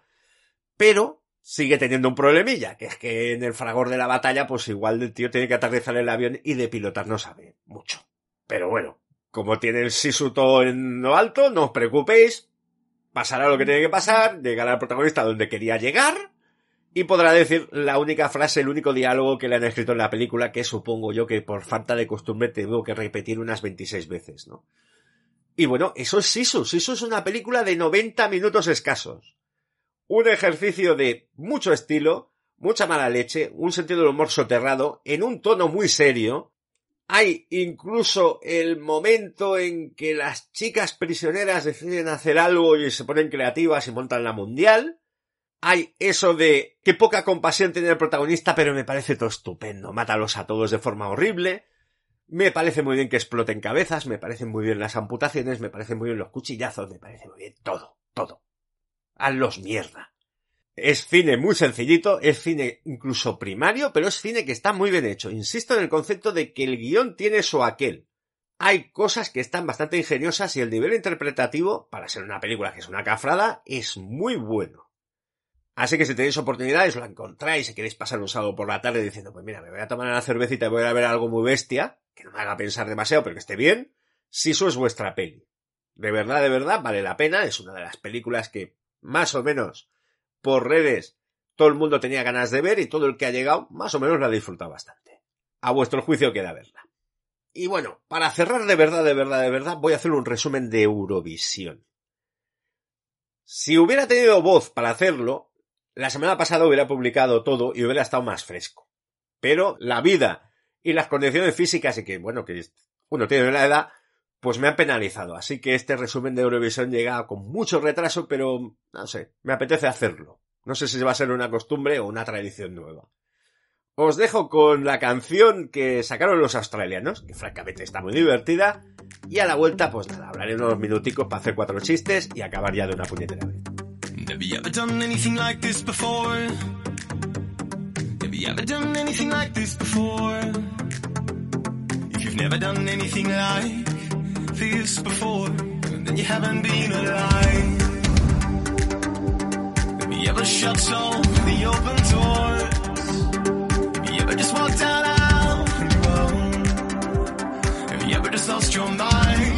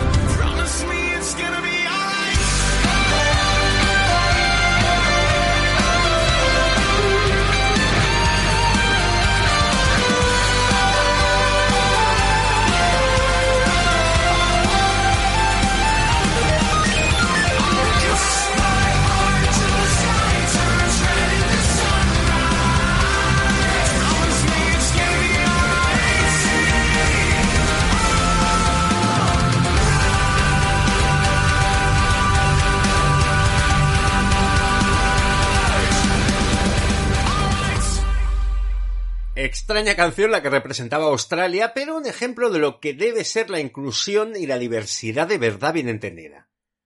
El grupo que cantaba esto, que se llamaban Voyager, y se llaman Voyager, supongo todavía, está compuesto por gente de una cierta edad, son señores unos cuarenta y tantos, pero que incluyen los aspectos importantes de la vida. La mitad eran melenudos y la otra mitad eran calvos, que funcionaban en armonía. Eso es un ejemplo de cómo se integra a la gente. No lo digo por los calvos, lo digo por los sucios greñudos cuarentones. En fin, Eurovisión 2023, que se celebró en Liverpool por aquello de que hay una guerra en Ucrania. Preguntarle a Putin cómo le va. Te dirá que muy bien, esto de los proputineros es fantástico porque llevan un año en guerra ganando continuamente cada puto día. Pero bueno, esa es otra historia. Veréis, eh, se celebra la Eurovisión en Liverpool porque al ganar Ucrania y tener el conflicto no pueden garantizar la seguridad. Y se van para Liverpool todos porque el segundo clasificado fue el Reino Unido el año pasado.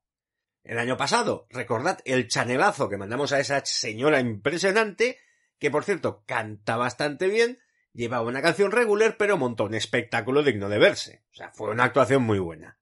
Entonces los británicos que habían traído un Jesucristo rubio, que no es que el hombre cante mal ni nada por el estilo, pero bueno, que no, nada, nada, pues quedaron segundos y se quedaron el derecho a organizar esto, que por cierto es muy caro con su pan se lo coman. Total, que presentaron el show. El show de Eurovisión es un show muy caro.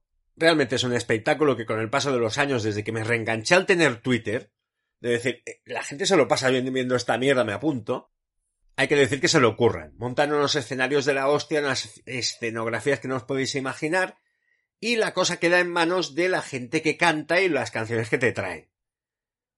En la parte de los presentadores, que normalmente no le hago mucho caso, este año sí, este año tenían a cuatro presentadores, que eran Julia Sanina, cantante ucraniana muy guapa, pero muy random, Alesha Dixon, cantante británica muy guapa, que lo debe hacer muy bien, pero también muy random, a Graham Norton, gloria de la televisión, uno de los tíos que lleva presentando Eurovisión desde, bueno, desde hace mucho tiempo en el Reino Unido, pero sobre todo tiene un programa, un show, un talk show espectacular, Graham Norton. Si tú eres alguien importante en la industria del entretenimiento, tienes que ir al show de Graham Norton y hacerlo bien allí.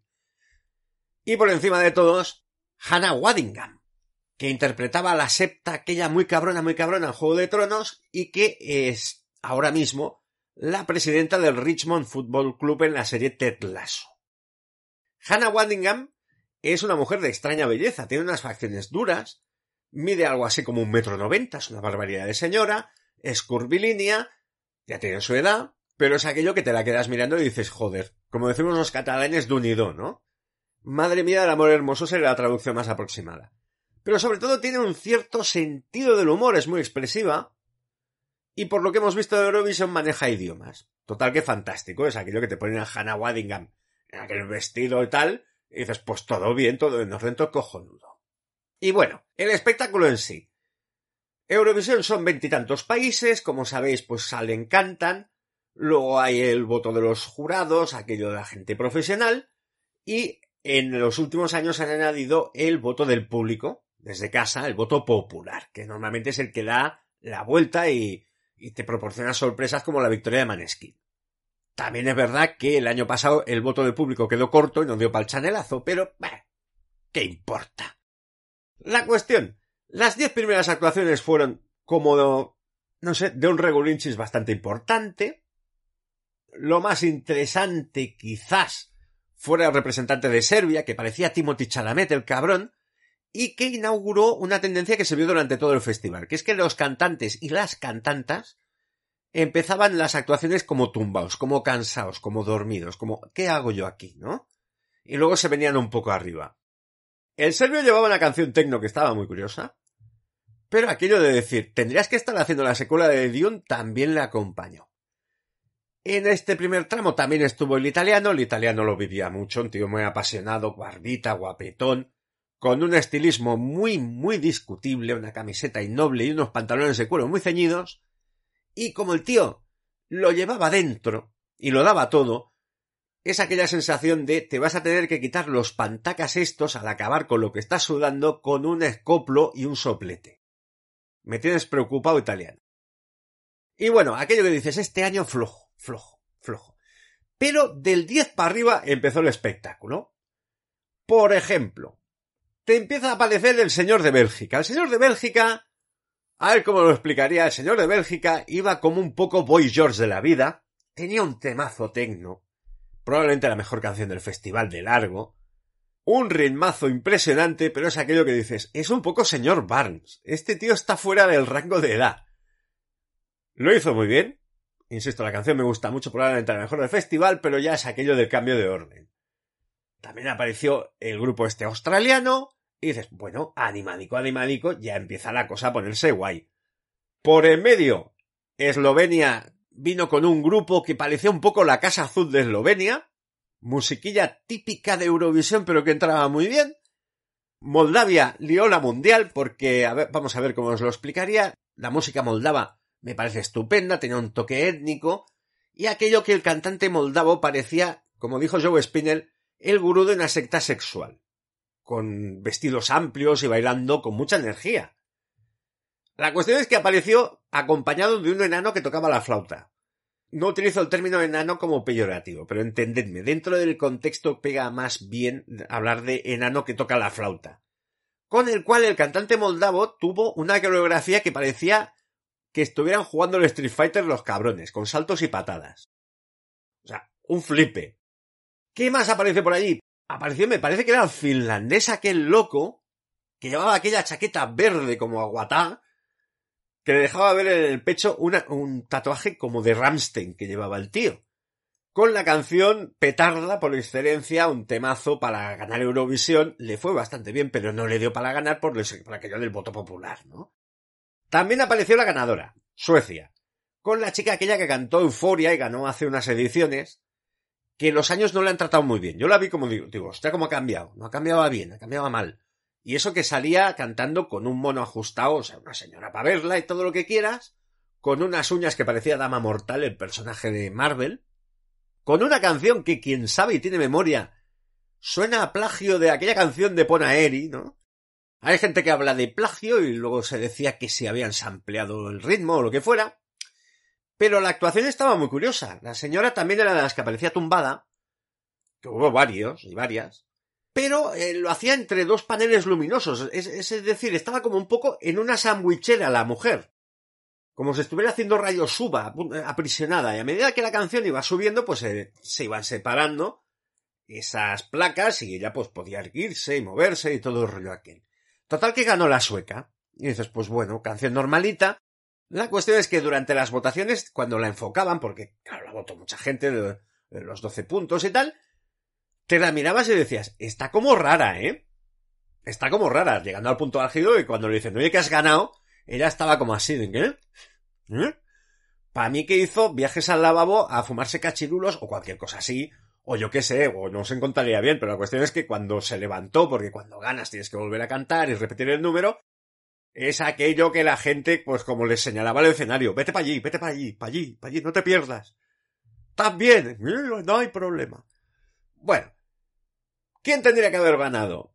Probablemente, probablemente, a mi juicio, el belga. La noruega también la hizo bastante bien, una chica noruega que iba como muy de Loki, Llevaba un traje que no veas y era una señora de bandera, o sea, esa vikinga noruega puede venir y arrasar mi aldea cuando quiera. Caprulema.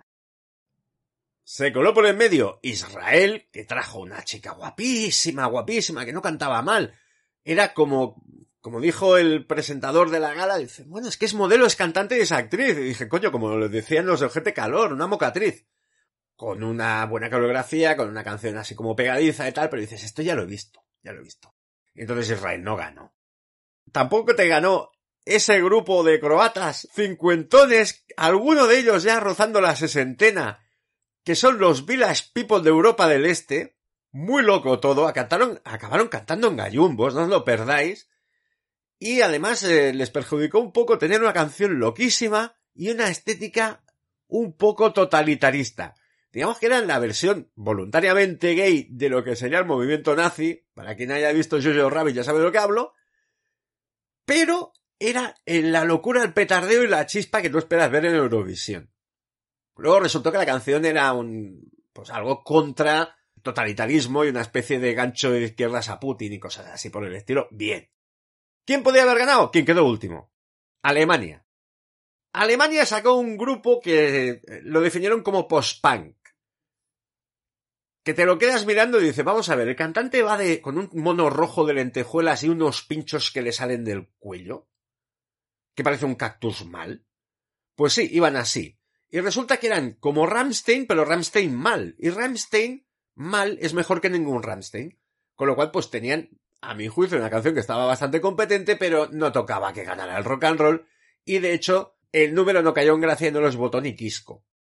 En popular, digo. También el jurado popular, es decir, la gente que se gastó los, los lereles en llamar y tal, decidió que Francia se había pasado de francesidad. Y eso que había traído una cantante que no cantó mal, lo que pasa es que cantó en, eh, iba a decir cantó en francés, obviamente, pero cantó la francesidad. Los franceses son aquellos de, de somos eh, después de mí el diluvio, ¿no? Après moi le deluge. Pero la cuestión es que la chica tuvo una actuación meritoria. Insisto, buena voz, buena planta. Me cogió y me apareció con un vestido negro largo, largo, largo, largo, largo, tan largo que cubría una larga también columna donde me la habían montado. O sea, estaba en lo alto, o sea, estaba... Y es aquello que dices, tiene mérito porque te caes de aquí arriba y hay un momento televisivo para la historia, pero tienes una francesa muerta en Liverpool. Pensad que los escenarios, los escenarios, las escenografías cambian de un número a otro. Total, que esa señora la han tenido que traer, montar la columna y se la van a tener que llevar a toda prisa en la columna también. Que se puede decaer la gente, ¿no? Pero por lo que fuera, el público no lo valoró, al menos el peligro, ¿no? Y, le dieron pues, una mierda de puntos populares, a lo cual la chica, en un arranque de sinceridad, yo creo que era la persona más sincera que estaba en esa gala, obsequió al público europeo con una peineta. Pero una peineta bien hecha, un saludo hawaiano como Dios manda. Tampoco ganó la representante polaca. La representante polaca, pues es una chica apañada, con una canción flojica.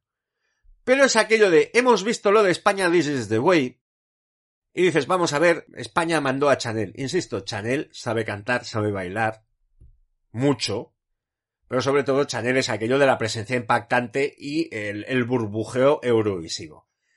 Si tú traes a una chica que no pasa de ser bonica, no canta muy bien y baila lo justico para no caerse, que es chico, pues estas cosas pasan, y le haces hacerlo de Chanel, queda como muy, muy, muy mal, muy mal. Además salía de las primeras, no quedó ni en el recuerdo. Por lo tanto, ni ganó, ni comió, ni bebió, ni nada. Y tampoco rascó nada una tal Sonja, una señora, digamos que morfológicamente una señora de un modelo que a mí me gusta mucho. Perdona que hable así, pero eh, Eurovisión se basa en el impacto visual, ¿no? Y bueno, pues total, aquella señorona, morena, ojos claros, vestida como muy con un puntito picarón, empezó a cantar una canción de estas que tiene que ser éxito del verano y descubrió todo el continente que de cantarlo justo. Cantó muy mal, con muy poca voz y muy poco sentido de ritmo. Digamos que aparentaba mucho, pero el, talento no le alcanzó para, para causar ningún tipo de impacto a la muchacha. Y además, siendo la última, pues es aquello de ya estamos quemados. Ya, ya hemos visto lo que queríamos ver que era el Village People este de Europa del Este. Total, que la cosa se acaba, gana la sueca y la polémica aquella de otra vez esta. Y además la canción es un plagio y todo el rollo aquel. Pero bueno, yo diría que este año el flow ha sido inferior. No ha habido, no ha habido las, las polémicas, no ha habido el, el tercer tiempo, no ha habido, claro, ha habido todas la, las, las cosas estas de Vinicius, las invasiones de campo, eh, Yabusele haciendo llaves en un partido de baloncesto. Ah, sí, la mierda esta de las elecciones. Ayuso diciendo, atención, y queriendo ganar las elecciones por mayoría absoluta, que si llega al casero y te sube el alquiler un 20%, pues coges y te jodes y pagas. Y tal, y total que, pues bueno, no ha habido chup chup de Eurovisión. Pero, para quien tenga alguna duda, pues yo que sé, el año que viene, como lo volverán a hacer, seguramente, os lo cogéis, os lo veis, y sobre todo, si tenéis redes sociales, lo vivís por allí. Que hay cosas y hay gente que saca el ingenio a relucir y te puedes divertir bastante. Digamos que Eurovisión ha quedado como aquello de que ves con el teléfono en la mano. Mientras dices, ¡ay, qué risa! hoy qué gag tan bueno, ay, mira que vaya mierda que se me ha ocurrido, ¿no? Y bien, hasta aquí el resumen del asunto, y si os parece, os voy a dejar con la extraña canción de Serbia, de Timothy Chalamet este, que de verdad es un tema que para un primer impacto, una única escucha en el festival de la canción no funciona, pero que me lo he oído un par de veces y dices, pues tiene un no sé qué. Quizás sea porque tengo el sentido de la música atrofiado, un poco desarrollado. Voy a pedir que me trasplanten algo y me convierta en un melómano, pero creo que es buena idea acabar esta larga entrega agradeciéndonos la atención, agradeciéndonos la compañía con esta canción de este muchacho. Por lo demás, pues nos escuchamos en dos, tres semanas, un mes, yo que sé, cuando pueda, cuando buenamente pueda. Hasta otra.